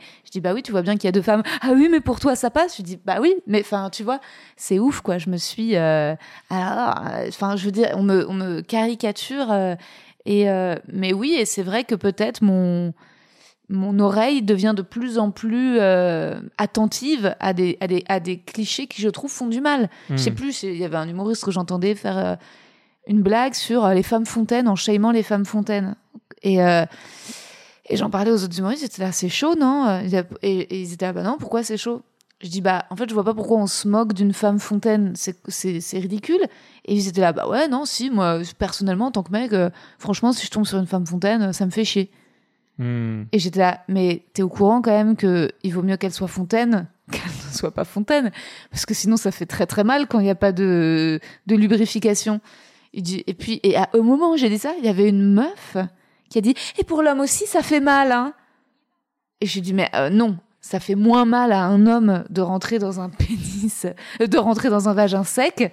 Ça lui fait très mal de rentrer dans un pénis à l'homme. euh, c'est- à l'un des deux, il va avoir très mal, mais. Je pense que ça fait très mal pour un pénis de rentrer dans un pénis, mais en tout cas de rentrer dans un vagin sec, je pense que ça fait plus de mal à la meuf de, Mm. dont le vagin est sec que le mec qui voilà c'est évident quoi c'était ouf mais tu vois mais même ce- cette journée là je me souviens le midi quoi il y avait il y avait des meufs qui on, on me disait alors Rosa et tout machin et puis je sais plus euh, on parlait des féminicides ou quoi et il y avait des meufs qui volaient au secours des gars, mais des humoristes hein, qui étaient là. Mais, mais les hommes aussi sont battus. Et la violence psychologique que subissent les hommes, on n'en parle pas. Et là, mais c'est terrible quand même. Je dis, mais, je dis, mais en fait, il y a des chiffres. Enfin, on parle de violence systémique, quoi. Et, Mm. Mais elle voulait pas. euh, et moi, c'est, marrant, quoi. J'étais, je me disais, ah ouais, franchement, euh, je crois que je me suis. Je sais pas si j'ai tout. En fait, je crois que je suis arrivée dans le stand-up et ça me hérissait tout ça. Puis qu'à un moment, je me suis dit, en fait, Rosa, si tu te braques à chaque fois, tu vas pas survivre, en fait, tu supporteras pas. Donc, essaye de trouver ce qu'il y a de drôle chez les gens, même si ça peut être blessant, essaye de te détendre. Donc, il y a un moment, j'ai fait tomber une espèce de barrière de jugement en me disant, allez, euh, c'est pas grave. Et depuis que je, tu vois, me suis fait plus de copines dans le monde du podcast, etc., et, et bah, plus féministe et tout, ça y est, je, bah, en fait, non, je commence à, avoir les oreilles qui saignent à nouveau, tu vois. Et Ouais. hier, euh, pareil, c'était, je sais pas, trois, quatre mecs qui se sont suivis sur des blagues grossophobes. Et oui, en fait, c'est pas des blagues sur les grosses, c'est des blagues grossophobes. Parce qu'il y a aucun moment où ils reviennent vers eux, où ils font de l'autodérision. C'est que des blagues sur, euh, Eh, les meufs grosses, euh, putain, moi j'ai été vendeur, euh, et puis euh, il y avait des grosses, euh, elle est pauvre, elle voulait euh, rentrer, euh, elle veut rentrer dans une robe, elle arrive pas à rentrer, c'est moi qui essaye de fermer la robe, et là maintenant tu rentres pas dans la robe, et puis soi-disant avec un fucking disclaimer, donc les meufs aimez-vous comme vous êtes, comme vous êtes, n'essayez pas d'être maigre, mais t'es là, ah, ça sert à rien de rajouter une petite excuse à la fin si toute ta blague c'est toi qui essayes de faire rire sur le fait que euh, Oui, parce que tu déshumanises la personne et après tu fais genre, mais humanise toi-même. ouais Genre, euh, ouais, c'est. Bah, je, je- euh, je pense que c'est. Moi, j'ai- là où j'ai eu du mal avec ça, c'est que vraiment pendant longtemps, je me disais, bah en fait, moi, j'aime bien l'idée que la scène, euh, en tout cas la scène du plateau, où des humoristes, euh, je- jeunes ou vieux, viennent sur scène pour faire entre 5 et 10 minutes de blagues qu'ils feront après dans leur spectacle. Euh, ces endroits-là doivent être ouverts à absolument tout, Mm. parce que c'est au, au public à ce moment-là de juger si c'est drôle ou pas. Mm. Là où j'en reviens un peu, c'est que bah, souvent le public, il est déjà aussi euh, sexiste, grossophobe, raciste, il pense pas à ces questions. Si- oui. Et si tu fais tourner une blague euh, horrible de manière Oui. euh, très drôle, les gens rigolent. C'est un mécanisme, évidemment, l'humour. évidemment. Euh, tu, Ah peux ouais. faire, tu peux faire rire avec n'importe quoi Évidemment. quand tu connais bien le bon rythme. Carrément. Et la réponse de si c'est drôle, eh ben, tant que c'est drôle, n'est pas suffisante. C'est pas une question de tant que c'est drôle. Hmm. Mais Shirley, c'est quand même la reine parce que aussi, il y a aussi des gens qui, sous couvert de faire des blagues safe, font des blagues qui sont pas marrantes. Et c'est vrai que c'est très difficile de faire rire sans blesser personne. Et, euh, et Shirley, elle est vraiment trop forte, quoi, parce qu'elle arrive. je- J'entendais, tu sais, ces nouvelles blagues sur le fait de qu'est-ce qui distingue une poitrine d'un torse. Bah, ça, ça dépend si tu te fais striker sur Instagram. Enfin, je restitue très Ok, mal, ouais. il faut aller la voir euh, en spectacle. Et je me disais, waouh, ok, ça c'est quand même. euh, elle, euh, tu vois, pour moi, c'est là où t'atteins un peu au génie, quoi. C'est, mais bon, comme euh, Blanche Gardin ou Louis C.K. ou enfin après nous on a ce débat de Blanche Gardin, est-ce que ces blagues sont safe ou pas? Mais d'arriver à faire rire dans le bon sens. Enfin, en tout cas pour Louis C.K. ça c'était clair, clair et net, que ces blagues n'étaient pas misogynes. Ensuite, ou, ou quoi, ou qu'est-ce, ou homophobe, où il n'y a jamais eu aucun doute sur la qualité des blagues et le même ces blagues sur l'avortement. Enfin, tu vois, elles sont, il n'y a pas de doute. Euh, même ces blagues sur Israël et la Palestine. Ensuite, on peut juger ses actions dans sa vie et ce qui lui est arrivé, Mhm. mais il n'y a aucun doute sur ces blagues. Il était, il était même très précurseur. Il était quand même super. euh, Ouais, bah, je pense que c'est un moment euh, juste avant, juste avant Mm. MeToo. C'est pour ça que MeToo ça a été si euh, genre violent avec lui. C'est parce que genre il arrivait à un stade où les blagues qu'il faisait étaient notamment très dans l'air du temps ouais. sur le féminisme et étaient dans le bon sens du terme. Il y avait des articles. euh, Ouais. Louis C.K. est le plus grand humoriste féministe. Bien sûr. Juste avant, voilà. Et euh, bah, je pense que je pense que c'est aussi lié à des trucs de euh, bah, lui aussi il a senti qu'il avait fait du mal et il essayait de, tu vois, de, de se faire pardonner aussi par euh, ce qu'il faisait maintenant. Mm. Et, euh, et je pense que c'est ça aussi qui l'a poussé à, à faire ça. Tu vois. Euh, Mm, non, mais en tout cas, ce qui est- je sais pas si Louis C.K. essayait de se faire pardonner. en bah, je pense que c'est tellement, c'est tellement infini cette discussion. Je crois qu'il essa- il essayait, il, était, euh, il avait beaucoup de détestation. C'est marrant. Récemment, c'est Mm. Seb Melia qui m'a conseillé de réécouter. J'ai écouté des, des audios de Woody Allen, des premiers stand-up de Woody Allen. C'est du génie. Et, euh, et c'est marrant, c'est du génie. Et d'ailleurs, c'est aussi complètement moderne. Enfin, c'est d'une modernité absolue, alors que ça, je sais pas, ça a 30, euh, 35. ouais, c'est les années euh, 60. Ouais, ouais. Ouais. Et, euh, et en fait, bah, c'est aussi, après Lenny Bruce et avant Louis C.K., c'est aussi Woody Allen qui participe vraiment au, au fait d'inventer le stand-up parce que c'est que de. Et puis même, il est déjà connu, il sort d'un film, il dit voilà, j'ai réalisé, je viens vous parler euh, avec ma femme. Et en fait, c'est. Il se ridiculise tout, ridiculise tout, ridiculise tout le temps. Euh, il y a énormément d'autodérision. Et en même temps, euh, Planning for your next trip? Elevate your travel style with Quince. Quince has all the jet setting essentials you'll want for your next getaway, like European linen, premium luggage options, buttery soft Italian leather bags, and so much more. And it's all priced at 50 to 80% less than similar brands. Plus, Quince only works with factories that use safe and ethical manufacturing practices. Pack your bags with high-quality essentials you'll be wearing for vacations to come with Quince. Go to quince.com slash trip for free shipping and 365-day returns. Et en même temps, c'est pas de l'autodestruction parce qu'il est là, il raconte quand même que voilà, qu'il tra- qu'il vient de faire un film ou quoi. Et puis il y a des passages de storytelling et surtout en fait, il y a cette espèce de truc dingue, c'est de rendre cool la loose et la névrose. Et c'est ça qui fait que pour moi le stand-up est encore euh, si important, c'est que il est là et, et- et il décrit comment il se comment il est fou de voilà de doute et d'anxiété et que comme c'est marrant, et ben c'est ok. Et c'est ce pour ça que moi j'adore le stand-up, c'est que je trouve qu'on est tellement dans une société sur Insta, etc., aux injonctions euh, au positif, à la confiance, euh, au fait de s'aimer, etc., que en fait, euh, eh ben, t'es- le stand-up permet de dire non, non, c'est ok d'être euh, d'une une personne très névrosée.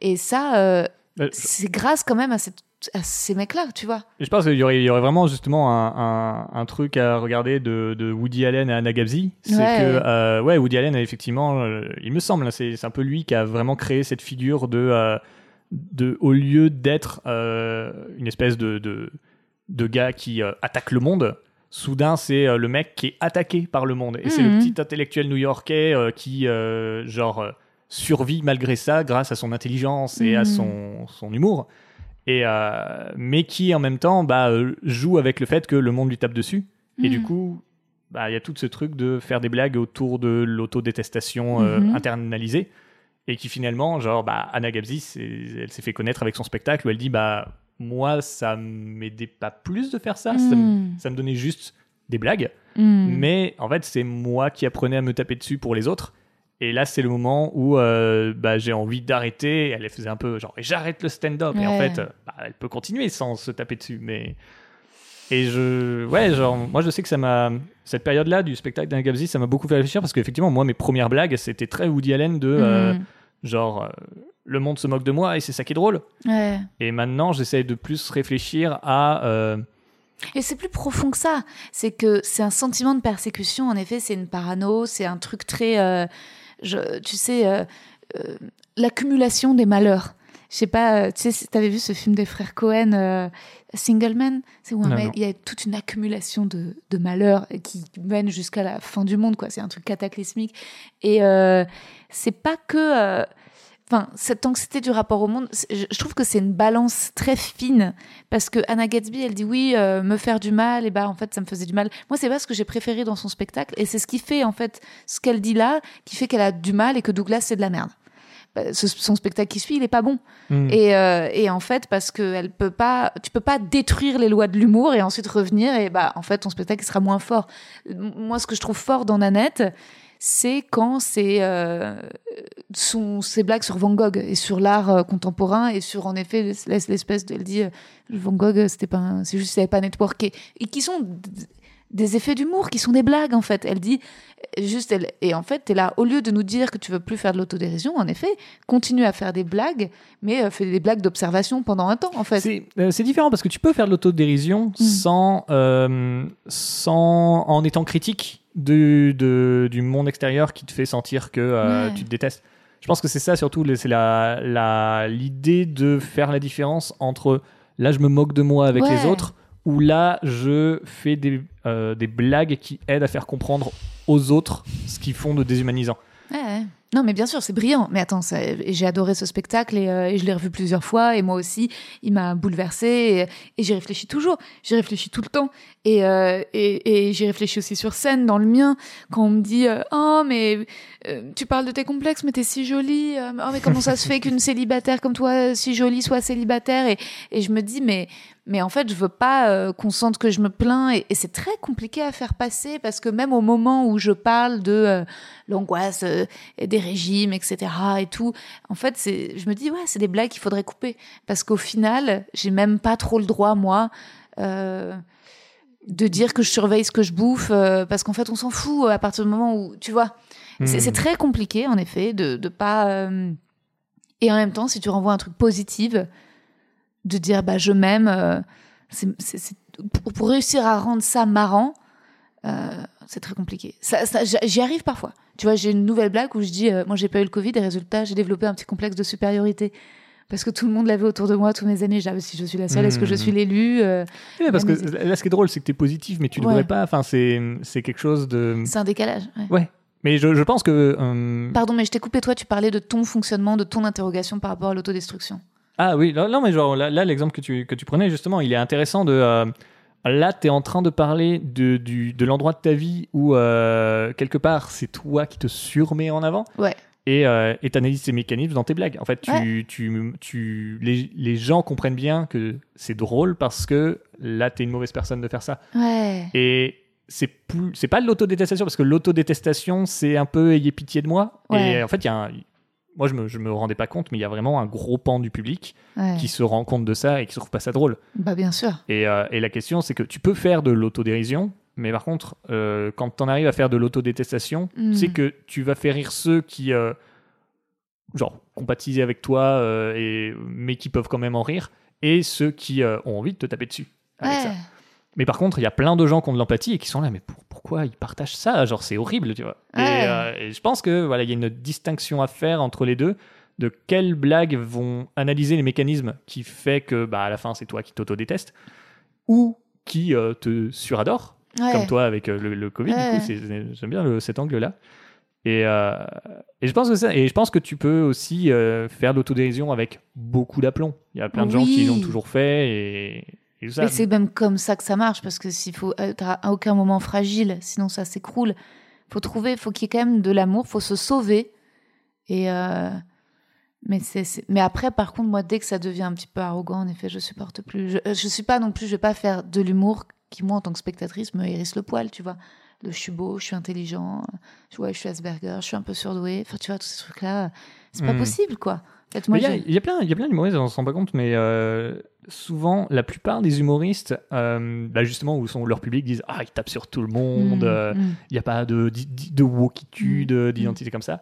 Bah, souvent, euh, c'est des mecs qui fonctionnent, déjà souvent c'est des mecs, Mm. qui fonctionnent sur l'idée que leur personnage, c'est une personne détestable. Du coup, tout ce qu'il dit, c'est c'est drôle parce que c'est quelqu'un de détestable qui s'exprime. Et c'est un gros truc, euh, j'ai l'impression, français, euh, qui nous vient de, de Molière et tout ça, de oh, écoutons une personne horrible euh, s'exprimer. Ouais, mais c'est un Et, peu euh, aussi ce que fait Bill Burr et tu vois ou Joe Rogan ou c'est aussi un peu leur angle aussi hein. Il y a, bah, il y a cet angle. C'est pour ça que moi, je trouve que des fois, ce qui se passe quand on, bah, quand on réfléchit pas à ça, quand on réfléchit plus au euh, ah mais en fait euh, c'est mon personnage qui est horrible et euh, et qu'on se met à faire des blagues type bah là c'est vraiment ce que je pense. Hmm. Des fois, ça clash quand quelqu'un prend cet extrait et dit voilà ce qu'il pense. Ouais, ouais, ouais. C'est euh, en fait c'est c'est c'est très très très très très délicat. Euh, moi c'est marrant le set du câlin euh, que j'ai au début du spectacle. Je reçois souvent des messages de gens qui me disent qu'ils sont touchés. Même je sais plus, j'ai reçu un message de quelqu'un qui me dit que ça lui avait envie de donner, envie de donner envie de pleurer. Tu vois. Alors je me dis ouf. Heureusement moi je le ressens pas dans la salle. J'ai des rires. C'est ce qui Mhm. me permet de faire le set. Mais je suis ravie qu'à l'intérieur des rires dans la salle que je reçois qui me permet de faire le spectacle, de recevoir des messages de gens qui me disent Ouais, mais en fait, j'avais aussi envie de pleurer. Enfin, Ouais, ça me touche. euh, Ouais, ça me touche. Je me dis, ah bah, tu vois, ça veut dire que je ne suis pas dans une caricature. Si, euh, si à la fin du spectacle, tu pars avec quelque chose d'un peu humain, c'est que c'est pas juste un enchaînement de, de blagues très loin de moi, en fait. C'est que, tu vois, j'ai permis euh, de donner accès à un truc qui est. Et, c'est ça qui est, qui est le plus difficile, c'est de pas être juste dans la blague, en fait. Bah, je pense que. Je sais pas si t'avais vu, t'as vu celui de euh, Adam Sandler? Non, je- je Adam Sandler. Adam Sandler, ouais. Où il chante aussi. Où il chante Ouais, ouais, j'ai pas pu finir. mais Ah, moi, c'est un de mes specials préférés parce que c'est que de l'humour bête tout le long. Mhm. Et en fait, ça fait du bien des fois d'avoir juste quelqu'un qui arrive, qui a euh, une grosse carrière de jouer les débiles, et qui arrive et qui joue les débiles pendant euh, longtemps. Je supporte pas la musique dans le stand-up. Dès que les humoristes se mettent à chanter, ça me, j'ai du mal avec les mélanges de formes. Pareil, euh, Bo Burnham, euh, Ouais. je sais qu'il y a plein de gens qui sont fans. Moi, je n'aime pas. De toute façon, j'aime pas la. J'ai du mal avec les marrant, musiques ça. rigolotes, en fait. Je trouve ça sympa à écouter de temps en temps. Euh, si je me déplace dans la rue, j'écoute une musique rigolote, mais ouvrir mon ordinateur pour regarder un mec qui chante des chansons rigolotes, ça me casse un peu les coucougnettes. Bah, je pense que moi, ce qui me plaît justement dans. Alors, Bob Burnham, c'est complètement son autre euh, style, mais en tout cas, ce qui me plaît beaucoup dans le special de Adam Sandler, c'est euh, que en vrai, c'est des blagues qui jouent avec le fait qu'il va faire une chansonnette, mais c'est pas juste une chansonnette rigolote. Hmm, Et, euh, et c'est vrai que ça, c'est rare. Genre, les, les chansons, tu sais pas combien de temps elles vont durer, hmm. parce que ça se trouve, c'est vraiment une chanson de 10 secondes, et c'est en fait, c'est juste une blague qui fait avec de la musique. Ouais, mais il faudrait aussi euh, faire des blagues pour critiquer la wokitude, hein, et s'en moquer, s'en libérer, et, euh, et s'en défaire, et tu vois, et c'est pas que, même si c'est un mouvement nécessaire, parfois c'est aussi un truc qui va trop loin, tu vois, avec la cancel culture. C'est, et- il y a tout un sujet, parce que moi, je suis. euh, ouais, je suis assez pas d'accord avec l'espèce de, de démon qui est en train d'être. comment on appelle ça? Euh, Décrit. mhm, Genre, il y a justement le, le- la wokitude. mhm, En ce moment, surtout là maintenant que les, les politiciens euh, commencent à faire leur campagne, plein de, j'ai vu passer plein de politiciens qui disent et ça se fera sans wokitude. Euh, ça. Et Non, genre, mais moi, j'ai un oui. gros problème Non, avec mais cette idée. en quoi. fait, euh, bien sûr, si tu vois un facho critiquer euh, les woke, les féministes, Ah non, non, je parle de gens de gauche des fois qui euh, sont en mode et on le fera ça sans wokitude. Ah ouais. Et en fait, Ah, c'est réac. Enfin, c'est ringard. En fait, non, moi, ce que juste que je trouve, tu vois, c'est, c'est juste, j'ai un peu peur quand je vois ce qui se passe aux États-Unis, euh, de la, de, des procès, en fait. Tu vois, et notamment, euh, tu vois, Sarah Silverman, dans son podcast, elle reçoit des audios d'appels, et puis elle, le- pas l'épisode de cette semaine, celui d'avant, elle a reçu un audio d'une nana de 17 ans, euh, quasi en larmes, très déçue, parce qu'elle avait vu Jesus is Magic, et qu'elle était tombée sur un, ah oui, bah oui, Euh, bah, c'est le passage vois, du coup voilà. que j'avais. et en fait, pour moi, je veux dire, je comprends que Sarah Silverman se contorsionne, mais tu sais qu'elle devait jouer dans un film un rôle principal et qu'elle a été virée, c'est ce qu'elle raconte dans l'épisode de cette semaine, parce qu'ils sont allés tomber sur un épisode de sa série où elle s'était fait une blackface, mais parce qu'elle jouait le rôle d'une conne raciste ignorante qui se fait une blackface. Hmm. Mais parce qu'ils l'ont vue avec une blackface, ils l'ont virée du film.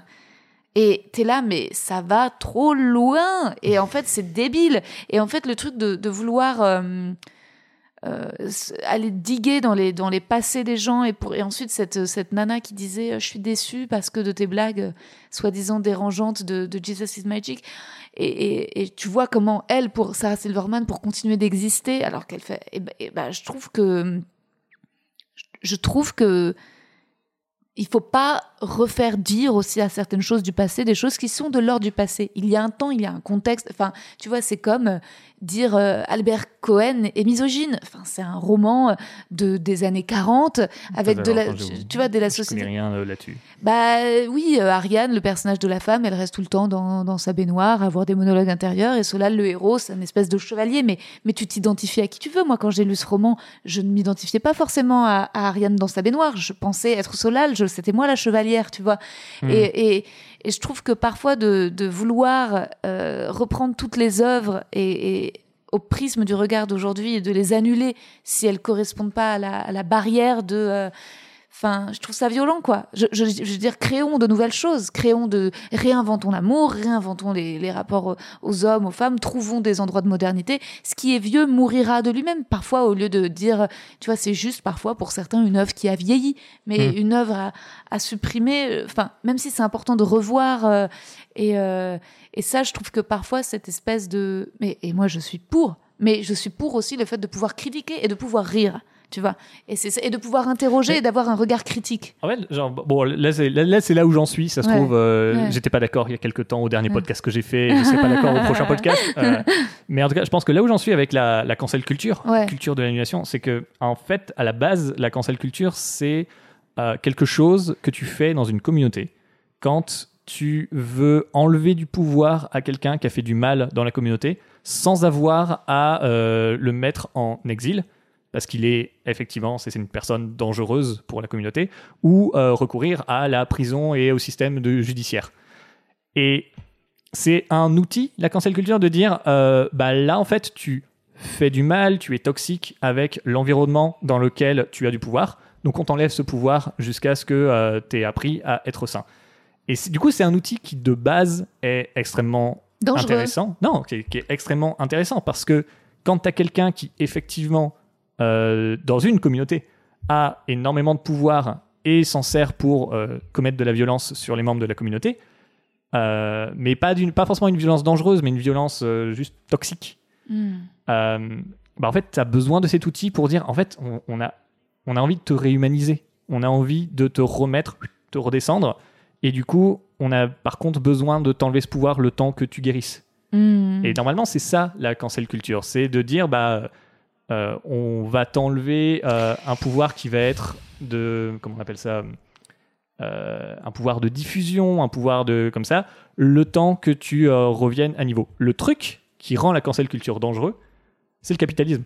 C'est le fait que bah quand tu as euh, des gens sans pouvoir qui sont du public et qui peuvent se regrouper en masse pour dire euh, cet artiste, euh, en fait, on n'aime pas ce qu'il dit, et que tu as à côté un producteur qui dit moi je veux juste la thune de ces gens sans pouvoir, bah je vais euh, faire en sorte d'être d'accord avec eux et comme ça ils vont venir m'acheter mon truc et hop bah Sarah Silverman on la vire du film et comme ça les gens iront peut-être voir le film parce que le Je suis d'accord avec toi. woke, tu vois. Mais en fait, dans, dans cancel culture, il y a euh, cancel, c'est-à-dire annuler, euh, éteindre, effacer. Et déjà, les universitaires américains qui réfléchissent aux termes et au langage sont déjà en train d'essayer de changer ces mots pour parler de consequence culture et d'enlever le mot Mm. cancel parce que en fait c'est dangereux. Et de consequence culture de changer le mot c'est juste de réfléchir aux conséquences. Et déjà ça c'est beaucoup plus acceptable. C'est-à-dire au lieu euh, de bannir euh, la belle au bois dormant d'annuler la belle au bois dormant parce qu'il l'embrasse quand elle dort et ben consequence c'est-à-dire on se demande juste quelle est la conséquence qu'est-ce que ça implique les images, les récits, euh, les propos. Et donc, en fait, au lieu de dire on supprime, on, se de- on, on laisse, on regarde, on analyse, mais on voit ce que ça entraîne. Euh, En fait, ouais, bah, typiquement, par exemple, si on prend la belle au bois dormant, Ouais. euh, ça va être que, bah tiens, en fait, on se rend compte que c'est un, un objet culturel qui a, du coup, comme tous les objets culturels, un pouvoir sur les gens qui vont le lire. Bah, du coup, on arrête d'en faire une histoire euh, fondamentale de notre culture. Parce qu'on se dit, bah, dedans, il y a peut-être des stéréotypes qui euh, nous plaisent pas. Et du coup, comme tu dis, on se demande, c'est quoi, euh, quel objet doit devenir l'outil fondamental de notre culture qu'on apprend aux enfants dès le plus jeune âge, là où tu es le plus influencé.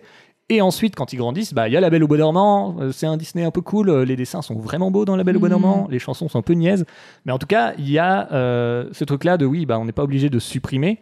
Euh, en revanche, on enlève le pouvoir. Et par contre, c'est intéressant euh, ce que j'avais dans mon truc, il y avait aussi le côté de. euh, euh, normalement, c'est le mot cancelé qui est en premier. Mm. La cancel culture, c'est quelque chose qui est arrivé quand, je crois, la droite républicaine a commencé à dire la gauche, c'est ce qu'elle fait. mm, Euh, c'est, elle arrête Oui. pas d'avoir cette, cette culture de la cancellation. mm. Donc, et donc c'est aussi un truc de, un truc dans lequel je me méfie Bien sûr. parce que c'est toujours. Bah, c'est anti-progressiste, c'est c'est refuser euh, les gens qui sont contre la cancel, enfin les gens qui, qui, qui critiquent les woke, c'est aussi des gens qui qui refusent de voir l'endroit de privilège duquel ils parlent. C'est ça. Et que ce soit, et c'est pour ça que euh, les gens qui sont là, oh, bah, le LGBT, bah, maintenant, chacun se met à parler de sa particularité. C'est souvent des hétéros qui se rendent pas compte que, est-ce que moi, j'ai besoin de parler haut et fort de ma sexualité? Non, parce que ta sexualité est dans la norme, en fait, et qu'elle n'est pas invisibilisée, Et puis qu'en diabolisée. vrai, il le fait tout le temps. À chaque, Oui, genre, bien dans- sûr, et qu'elle est partout, en fait. Elle est dans tous les films, elle est dans toutes les images. Et donc, euh, comme parfois, euh, en effet, euh, tu vois, les, blancs qui sont là, mais je comprends pas, mais moi, j'ai, bah, bah, bah oui, parce que t'es blanc. euh, C'est vrai que c'est, il faut, euh, et c'est ce qui, moi, me fait vraiment de la peine quand je discute avec des humoristes racisés, c'est que ils critiquent les femmes en disant euh, mais pourquoi vous voulez des quotas Chacun se démerde, le talent était là, mais comment tu peux ne pas voir l'injustice puisque toi-même tu l'as subi, puisque toi-même tu vois bien que quand tu pars d'un endroit, enfin quand t'es es privilégié en tant qu'homme et t'es privilégié en tant que blanc, donc toi tu vois mais bien. c'est- toujours, toujours le système de euh, quand tu, enfin, dans, dans, notre, dans notre monde euh, néolibéral et notamment dans le stand-up qui est ultra néolibéral comme Bien système. ouais. C'est euh, vraiment la, la force de la volonté, Ouais, la force de euh, partir de rien et d'arriver en haut et au sommet. C'est très Et- individualiste, hein. c'est pas c'est pas très à gauche, hein. le- c'est pas très collectif, Ah, c'est pas du tout collectif, Ah, ouais, c'est très individualiste. Chacun sa merde, c'est la guerre. Ouais ouais, non, c'est très dur de de créer des. Mais heureusement, il y a y a l'amitié, il y a notre amitié. Joseph, t'es prêt pour le petit questionnaire de Proust? Ah, euh, je, euh, je sais plus ce que c'est ça. Parce que ça fait fait déjà longtemps. 1h25 qu'on Ouais. discute. Il y a, c'est Mike Birbiglia aussi qui a euh, créé euh, un podcast là pendant le Covid. Et, euh, et c'est un podcast où en fait, lui, il s'entraîne à écrire son spectacle Uh-huh. en discutant avec des invités, souvent humoristes, de bah, déjà des blagues qu'il a trouvées, Uh-huh. mais aussi il leur pose les questions que lui s'est posées pour écrire ses propres blagues. Donc il va dire par exemple, euh, est-ce qu'il y a une odeur qui te rappelle quelque chose dans ton enfance? Hmm. Et euh, les gens répondent à ça, et lui, ça lui permet de développer ben, les idées qu'il a autour de ce thème-là, mais en même temps, c'est des pures questions de... qu'il pose à d'autres humoristes. C'est génial. J'avais adoré Mike Birbiglia quand il avait fait aussi pendant les confinements des Insta Live où ils brainstormaient entre eux, tu sais. Ils Ah faisaient- oui, mais ça, j'avais loupé ça. Ah genre, il en a fait plein, mais avec des, des humoristes de génie qui venaient en live et, et qui parlaient de blagues, d'idées de blagues. Et il y avait des gens dans les commentaires qui, qui mettaient. C'était c'était formidable, c'était vraiment génial. Moi, j'avais essayé aussi de, de faire des lives et tout pendant les confinements, d'inviter des humoristes, de discuter. C'était sympa, mais, euh, mais après, parfois, on me dit Ah ouais, Rosa, tu fais beaucoup d'efforts. euh, Enfin, c'est moins ouvert, c'est moins sincère parfois, je trouve. euh. tu sais, il y a quand même une espèce de. faut s'enrober d'un une espèce de truc un peu j'ai besoin de personne dans le stand-up français, tu vois. Hmm. La qualité que tu préfères chez un homme? Euh, Qu'est-ce que je préfère chez un homme? J'essaye de penser. Moi, j'ai beaucoup de mal. J'ai beaucoup euh, de détestation pour les hommes, euh, qui viennent notamment de mon, ma propre autodétestation. Euh, parce que du coup, quand euh, je suis avec plein de types d'hommes différents qui fonctionnent avec des traits que moi je veux précisément travailler sur moi, sur ces traits pour les enlever. voire je les ai, je les ai pas tant que ça, mais je fais très attention à pas les avoir. Ou alors je les, je les ai complètement et ça fait depuis un moment je travaille dessus. Quand je le vois chez les gens, genre du coup je leur en veux. Euh, mais du coup je pense, c'est effectivement, je pense pas assez à qu'est-ce que je trouve positif chez les hommes. Euh, je pense que ça va être de l'ordre de, euh, il me re- quand il me ressemble dans le fait d'aimer des choses mais c'est assez, c'est assez particulier. Bah, souvent, quand, euh, quand je vois qu'il a à peu près le même, euh, la même sphère culturelle que moi, euh, mais du coup, genre, je, je fais ça avec un peu tout le monde, c'est. quand je vois que. ah, il va pas falloir que je parle féminisme, par exemple, Mm. ou, et que je peux juste dire du bien d'une série que j'aime bien, et, Ouais. et la discussion se passera bien. Hmm. Et je pense que ça, ça j'aime bien. En fait, c'est ça, c'est que moi, j'aime, euh, je pense que ce que j'aime le plus chez un homme, Mhm. euh, c'est à quel point il est connecté à la culture actuelle, de la manière dont moi j'ai l'impression d'être connecté à la culture actuelle. Hmm. Ce qui est euh, très précis et que je cherche probablement chez à peu près tout le monde en général. Chez les. Quelle est la qualité que tu préfères chez une femme? Ses beaux yeux. Euh, Oui, non, mais je, je pense qu'en fait, c'est ça, c'est que la, la qualité première que je cherche chez des gens, c'est vraiment euh, de pas me sentir seul dans les les espèces l'espèce de tas de euh, comment j'appelle ça de suppositions que je fais sur la culture et le monde. Hmm. Et du coup, quand je, je pense que j'ai besoin de... euh, si je pense que j'ai besoin de... euh, de marcher à contre-courant, de genre... Ah, si j'écoute cette personne, je vais devoir écouter un avis avec lequel je suis pas d'accord ou je vais Ouais, devoir... euh, flemme. Mais tu l'as dit, en fait, que ce que tu préfères chez les gens, c'est c'est ne, pas c'est ne pas se sentir seul, en fait. Et c'est vrai que parfois, euh, on se sent pas seul quand on est seul. On se sent seul en présence de gens qui nous font sentir seul au monde tellement ils sont loin et tellement on se dit, mon Dieu, mais qu'est-ce que je suis seul, quoi. Bah, c'est vrai que moi, moi je, je viens d'une famille qui était très... euh, mes parents ont quasiment pas d'amis. Moi, quand euh, on était dans un voisinage, euh, on les a rencontrés le jour de leur ménagement et après, genre, je suis resté chez moi à jouer à la Game Boy. J'ai vraiment un côté, je suis solitaire, Mhm. euh, parfois à mon propre détriment. Et du coup, effectivement, le, la chose que je peux me dire le plus en soirée quand ça va pas, c'est j'aurais passé une meilleure soirée tout seul. et Ouais. sauf dans le cas où effectivement je rencontre des gens ou même si quand je disais c'est pas le fait de voir le monde tout le temps de la même manière j'aime bien aussi beaucoup euh, discuter et échanger mais euh, mais il y a quand même une base Mais je suis comme toi, Et, mec. euh, Je suis hy- hyper angoissée socialement. C'est pour ça que je fais des podcasts. non, mais c'est vrai, c'est parce que c'est parce que je me sens jamais mal après un podcast. Alors que ah, parfois, c'est fou, ouais. Je me sens jamais mal. Alors que parfois, ça m'arrive de voir des amis. Et c'est peut-être parfois, c'est juste, en général, c'est le je me sens sale. Euh, en fait, je crois que c'est une pression que je me suis mise à l'âge de 12 ans. En fait, j'avais tellement, tellement, tellement euh, envie, besoin d'avoir des bonnes notes pour mes parents, que dès que je m'autorisais une sortie, je culpabilisais Hmm. immédiatement. Et je le ressens encore aujourd'hui. À chaque fois que je suis dans un truc de plaisir, et ben, je me dis, euh, j'ai pas le droit. Et c'est pour ça que mes amis, c'est les gens avec qui je travaille. Et c'est pour ça que, genre, j'apprécie autant, tu vois, une amitié comme la nôtre, où on réfléchit à l'écriture. C'est qu'en plus, je me dis, ah bah, c'est parfait. Parce que, en fait, euh, je travaille un peu et en même temps, je suis avec un ami et, et c'est génial, tu vois. Mais juste, euh, c'est vrai, sinon, c'est vrai que parfois, euh, j'ai une petite voix dans ma tête qui me dit, bon, bah, ça a servi à quoi? Enfin, tu vois, c'est très bizarre. hein. ah ouais Putain, je, je comprends euh, que ça fasse du mal mais ouais, moi j'ai aussi le truc de euh, du enfin du tête à tête genre euh, pour moi le tête à tête c'est toujours plus agréable que dès l'instant qu'il y a euh, deux autres personnes grave. parce que dans ma tête je suis là genre parlez-vous et moi je rentre à la maison Ouais, les groupes ou ou, ou- ou ensuite les groupes et les- parfois ensuite les groupes d'humoristes avec les, ceux qui vannent, etc.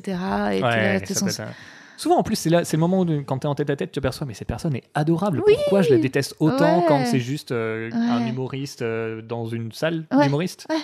Et des fois, t'es en tête à tête, tu fais, mais pourquoi on parle jamais ensemble, quoi? C'est clair. Et- Bah pareil, moi, le podcast m'a permis de rencontrer individuellement plein d'humoristes qui, que- qui auraient pu énormément m'intimider dans des loges et, et qui en fait, euh, c'est ça, de tête à tête, sont juste trop adorables.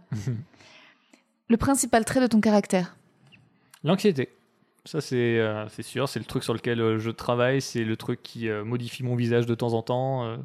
c'est. Je dis ça parce que j'ai eu du problème de peau récemment, genre Ah clairement lié à l'anxiété. Sérieux Enfin, genre, c'est vraiment le, le gros trait de caractère de comment je, comment je suis, comment je vis, comment mon, mon corps se déplace, comment mes blagues sont écrites, l'anxiété. quoi.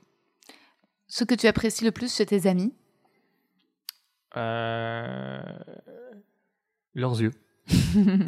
Euh, non. euh, bah, le fait, euh, le fait qu'ils m'acceptent, je pense. Ça va avec le côté de. Moi, je les apprécie notamment. Enfin, je les ai découverts d'une manière genre, oh, on, on partage la même vision du monde. Et en plus, ils m'apprécient. Ah, bah, ça. Hmm. Ça veut dire, j'ai vraiment un, vraiment un truc de, j'ai tendance à plus apprécier les gens qui arrivent à me montrer ouvertement qu'ils m'apprécient. Mm.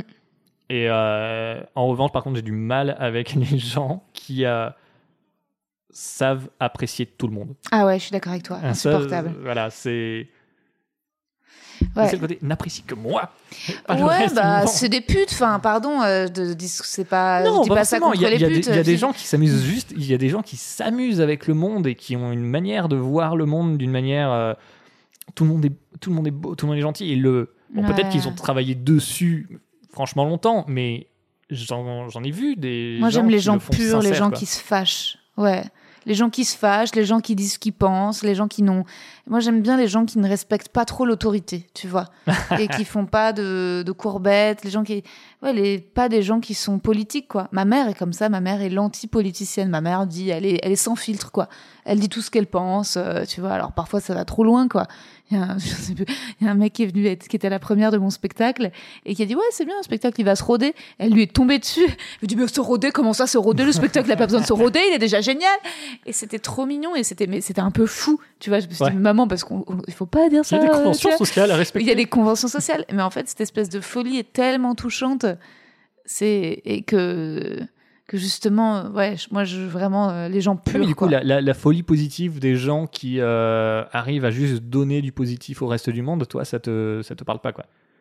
Parce que moi, moi je, suis, je, suis- je sais que c'est euh, c'est bah, mon anxiété qui fait que je les apprécie pas, mais il y a une partie de moi qui a vraiment envie de sincèrement leur redonner l'amour qu'ils peuvent envoyer, tu vois. Hmm.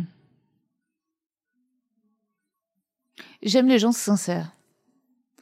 C'est-à-dire que c'est c'est ça qui compte le plus. Et si ensuite, dans cette sincérité, euh, tu peux euh, évidemment avoir de la bienveillance et donner des courages, mais il faut que ce soit pas juste une, une posture. Hmm. Que ce soit pas un discours préparé. Il faut que ça vienne toujours de quelque chose où je, je vois ton cœur, je veux voir ton cœur. Je supporte pas le mensonge, en fait. Je supporte pas le... Mais du coup, t'as as plus tendance à te dire c'est peut-être du mensonge si tu vois quelqu'un de trop bienveillant que si tu vois quelqu'un de trop euh, pas bienveillant. C'est clair. Genre, c'est le côté de genre le- le- la, la méchanceté, on se dit que c'est plus, Oui. c'est moins facile de. euh, Complètement. J'ai une, avec tout à fait raison. J'ai une grande indulgence pour les gens désagréables, les gens colériques, les gens froids, les gens pédants, les gens pas sympas. Euh, C'est vrai que je vais avoir tendance à, à être plus indulgente avec eux qu'avec les gens gentils que je vais pas mépriser, mais dont je vais me méfier. Je vais me dire, Hmm, Hum, Qu'est-ce qu'est- qui cache ouais, derrière Qu'est-ce que ça gentillesse cache Qu'est-ce qu'elle veut Qu'est-ce qu'il veut Pourquoi Est-ce qu'il est comme ça avec tout le monde? Alors que quelqu'un d'un peu, euh, d'un peu, euh, mais fou, euh, dangereux, eh ben, je, je vais lui pardonner. Je vais être là, mais c'est son rapport aux vies. Enfin, tu vois, Mhm. je vais trouver ça. Je vais peut-être trouver du romantisme là-dedans. Ouais.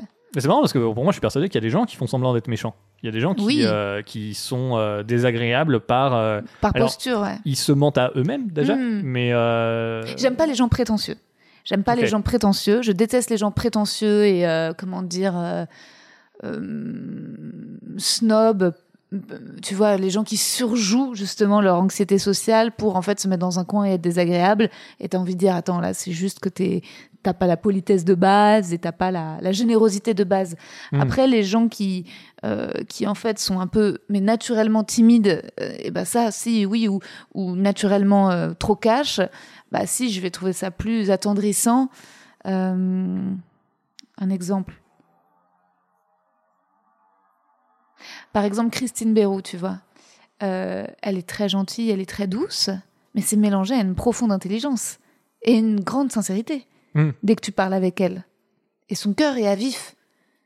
Et moi, j'aime bien, parce que je me dis, ces gens sont pas censés euh, survivre dans notre société. Les cœurs à vif. Ok, ouais. Et en plus, elle fait, elle fait part du doute, tu vois. Elle est humaine aussi, j'aime bien les gens humains, tu vois. On a fait un truc que Teva, elle était là en train de travailler, elle disait Ah, Ma chronique, c'est de la merde, je peux vous lire ma chronique, c'est de la merde. Je trouve que c'est ça qui manque aussi, justement, dans le stand-up, de la part des mecs surtout, c'est de la vulnérabilité, quoi. Mm. Tu vois? Question Non, suivante. Ton occupation préférée? Euh, le jeu vidéo. Ton idée du bonheur? Les jeux vidéo.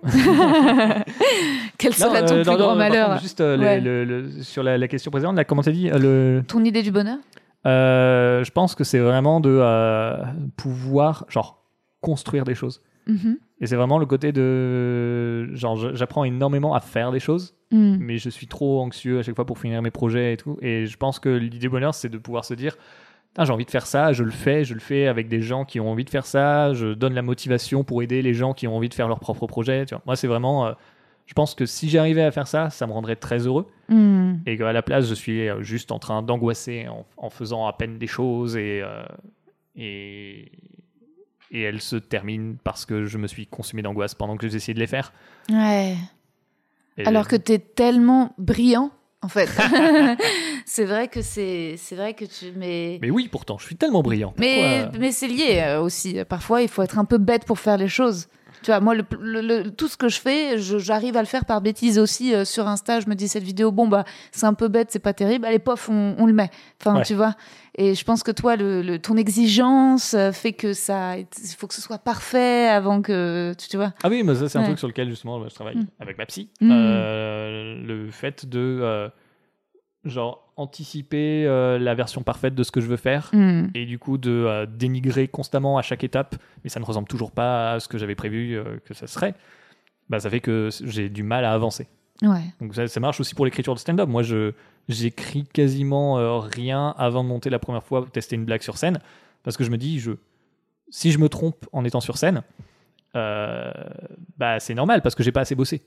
Hmm. Et euh, alors que si c'est bien, s'il y a des choses bien, bah au moins j'avance. Mais par contre derrière, j'ai du mal à ok, maintenant que ça c'est fait, je réécris. Je me force à faire ça en ce moment, de quand même euh, réécrire, revoir euh, ce qui était pas bien. On va se fixer et- des petites habitudes, c'est aussi parce qu'il faut pas faire ça tout seul dans son coin. On devient un peu fou. Peut-être, ouais. Je pense qu'il faut que ce soit plus collectif entre nous. C'est se dire, tu joues où, quand, on se donne rendez-vous, on sait qu'on va se voir sur ce plateau et, et on se retrouve et on se lit des trucs et on est où et de se checker les uns les autres. Sinon, c'est vrai que je pense que c'est le côté solitaire du stand-up. Moi, si j'avais pas euh, des rendez-vous avec Adrienne, ma metteur en scène, si j'avais pas quelqu'un à qui je dois rendre compte, quelqu'un à qui je dois montrer, en fait, tu vois. Hmm. Moi, j'ai besoin de montrer aussi, tu vois.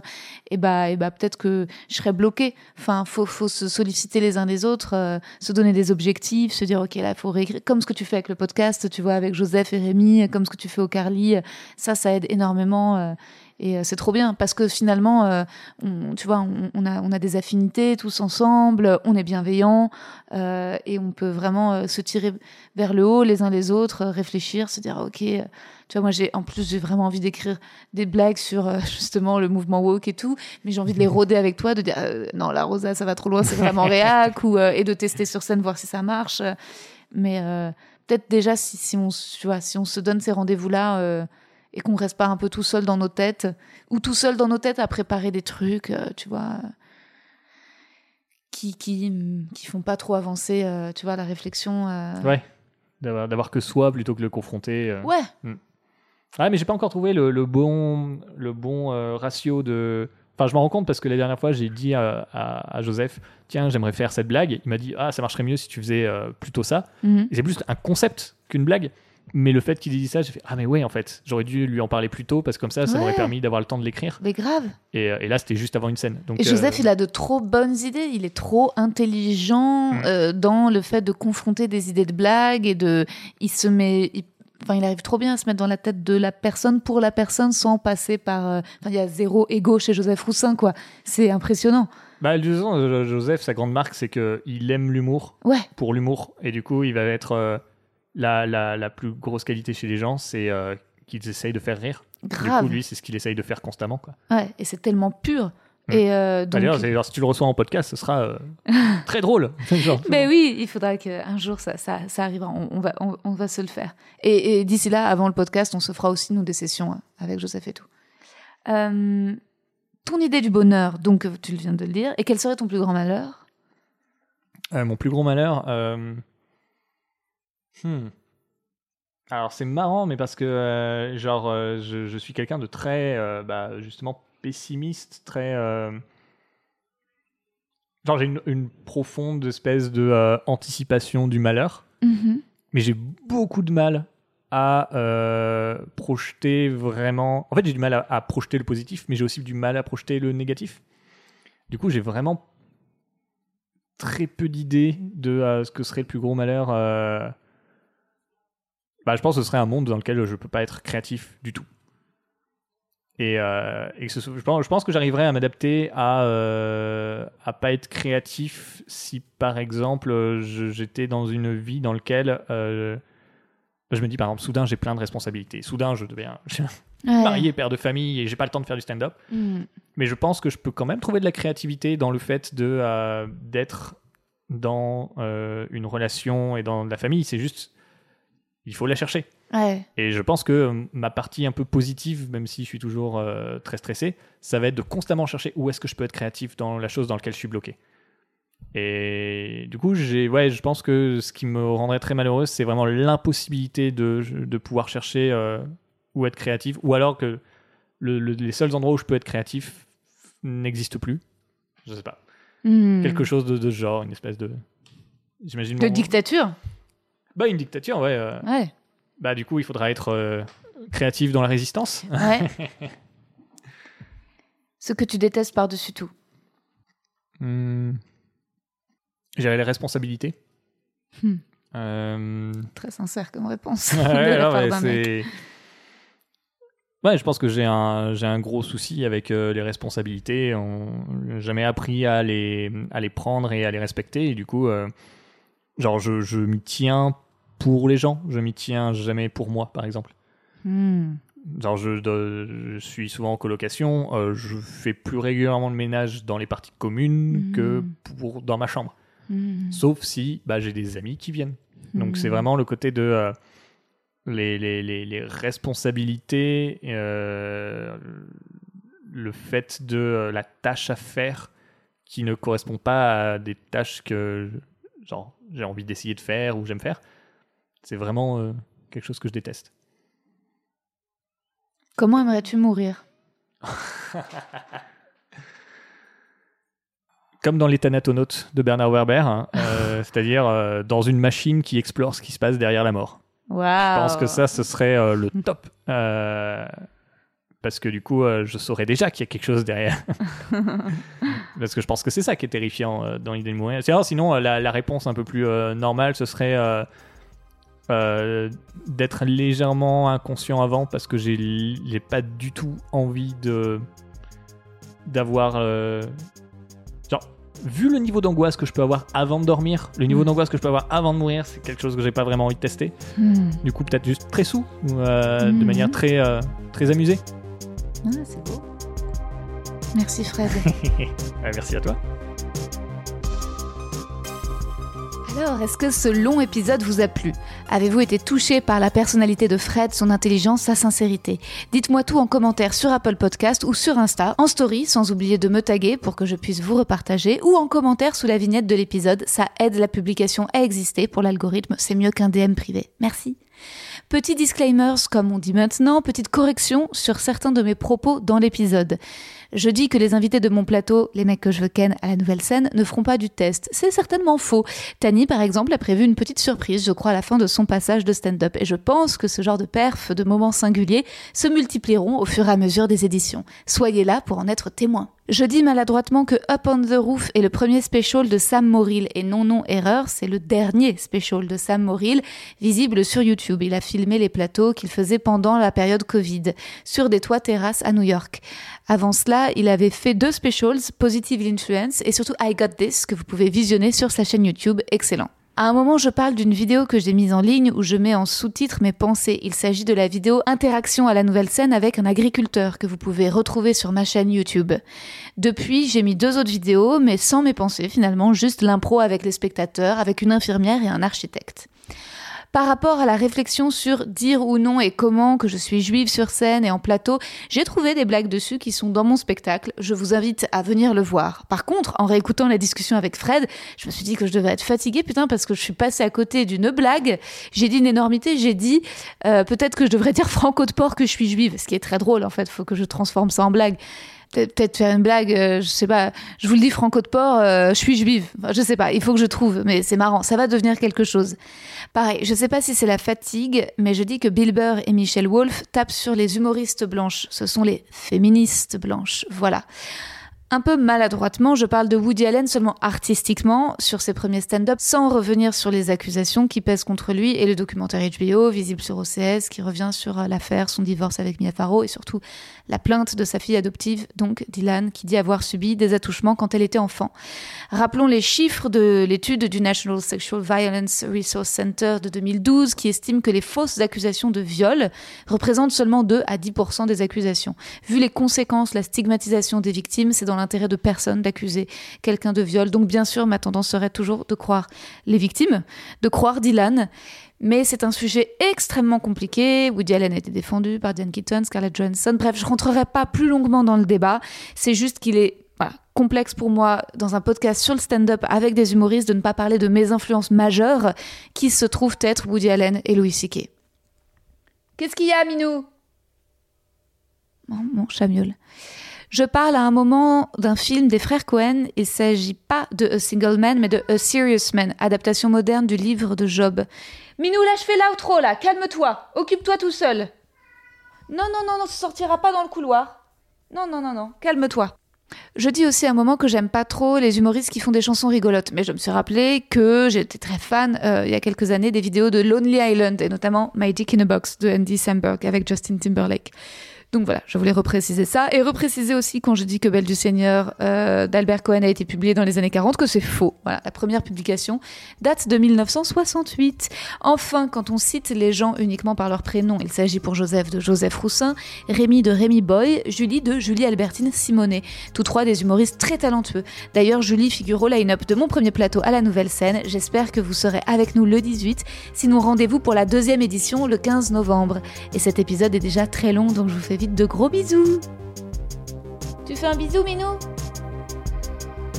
Vous avez aussi un bisou de Minou.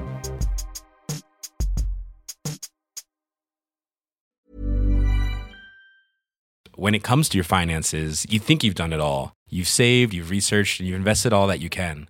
Now it's time to take those investments to the next level by using the brand behind every great investor, Yahoo Finance. As America's number one finance destination, Yahoo Finance has everything you need, whether you're a seasoned trader or just dipping your toes into the market. Join the millions of investors who trust Yahoo Finance to guide them on their financial journey. For comprehensive financial news and analysis, visit yahoofinance.com, the number one financial destination, yahoofinance.com. Vous avez aimé cet épisode? N'hésitez pas à le dire en faisant une petite story, en taguant mon compte et celui du podcast, at que je veux ken sur Insta. Vous pouvez également soutenir mon travail en venant voir mon spectacle, en lisant mon livre et en commentant sur YouTube les replays vidéo de mes chroniques sur France Inter. Je suis tous les mardis dans Zoom Zoom Zen. Merci, bisous.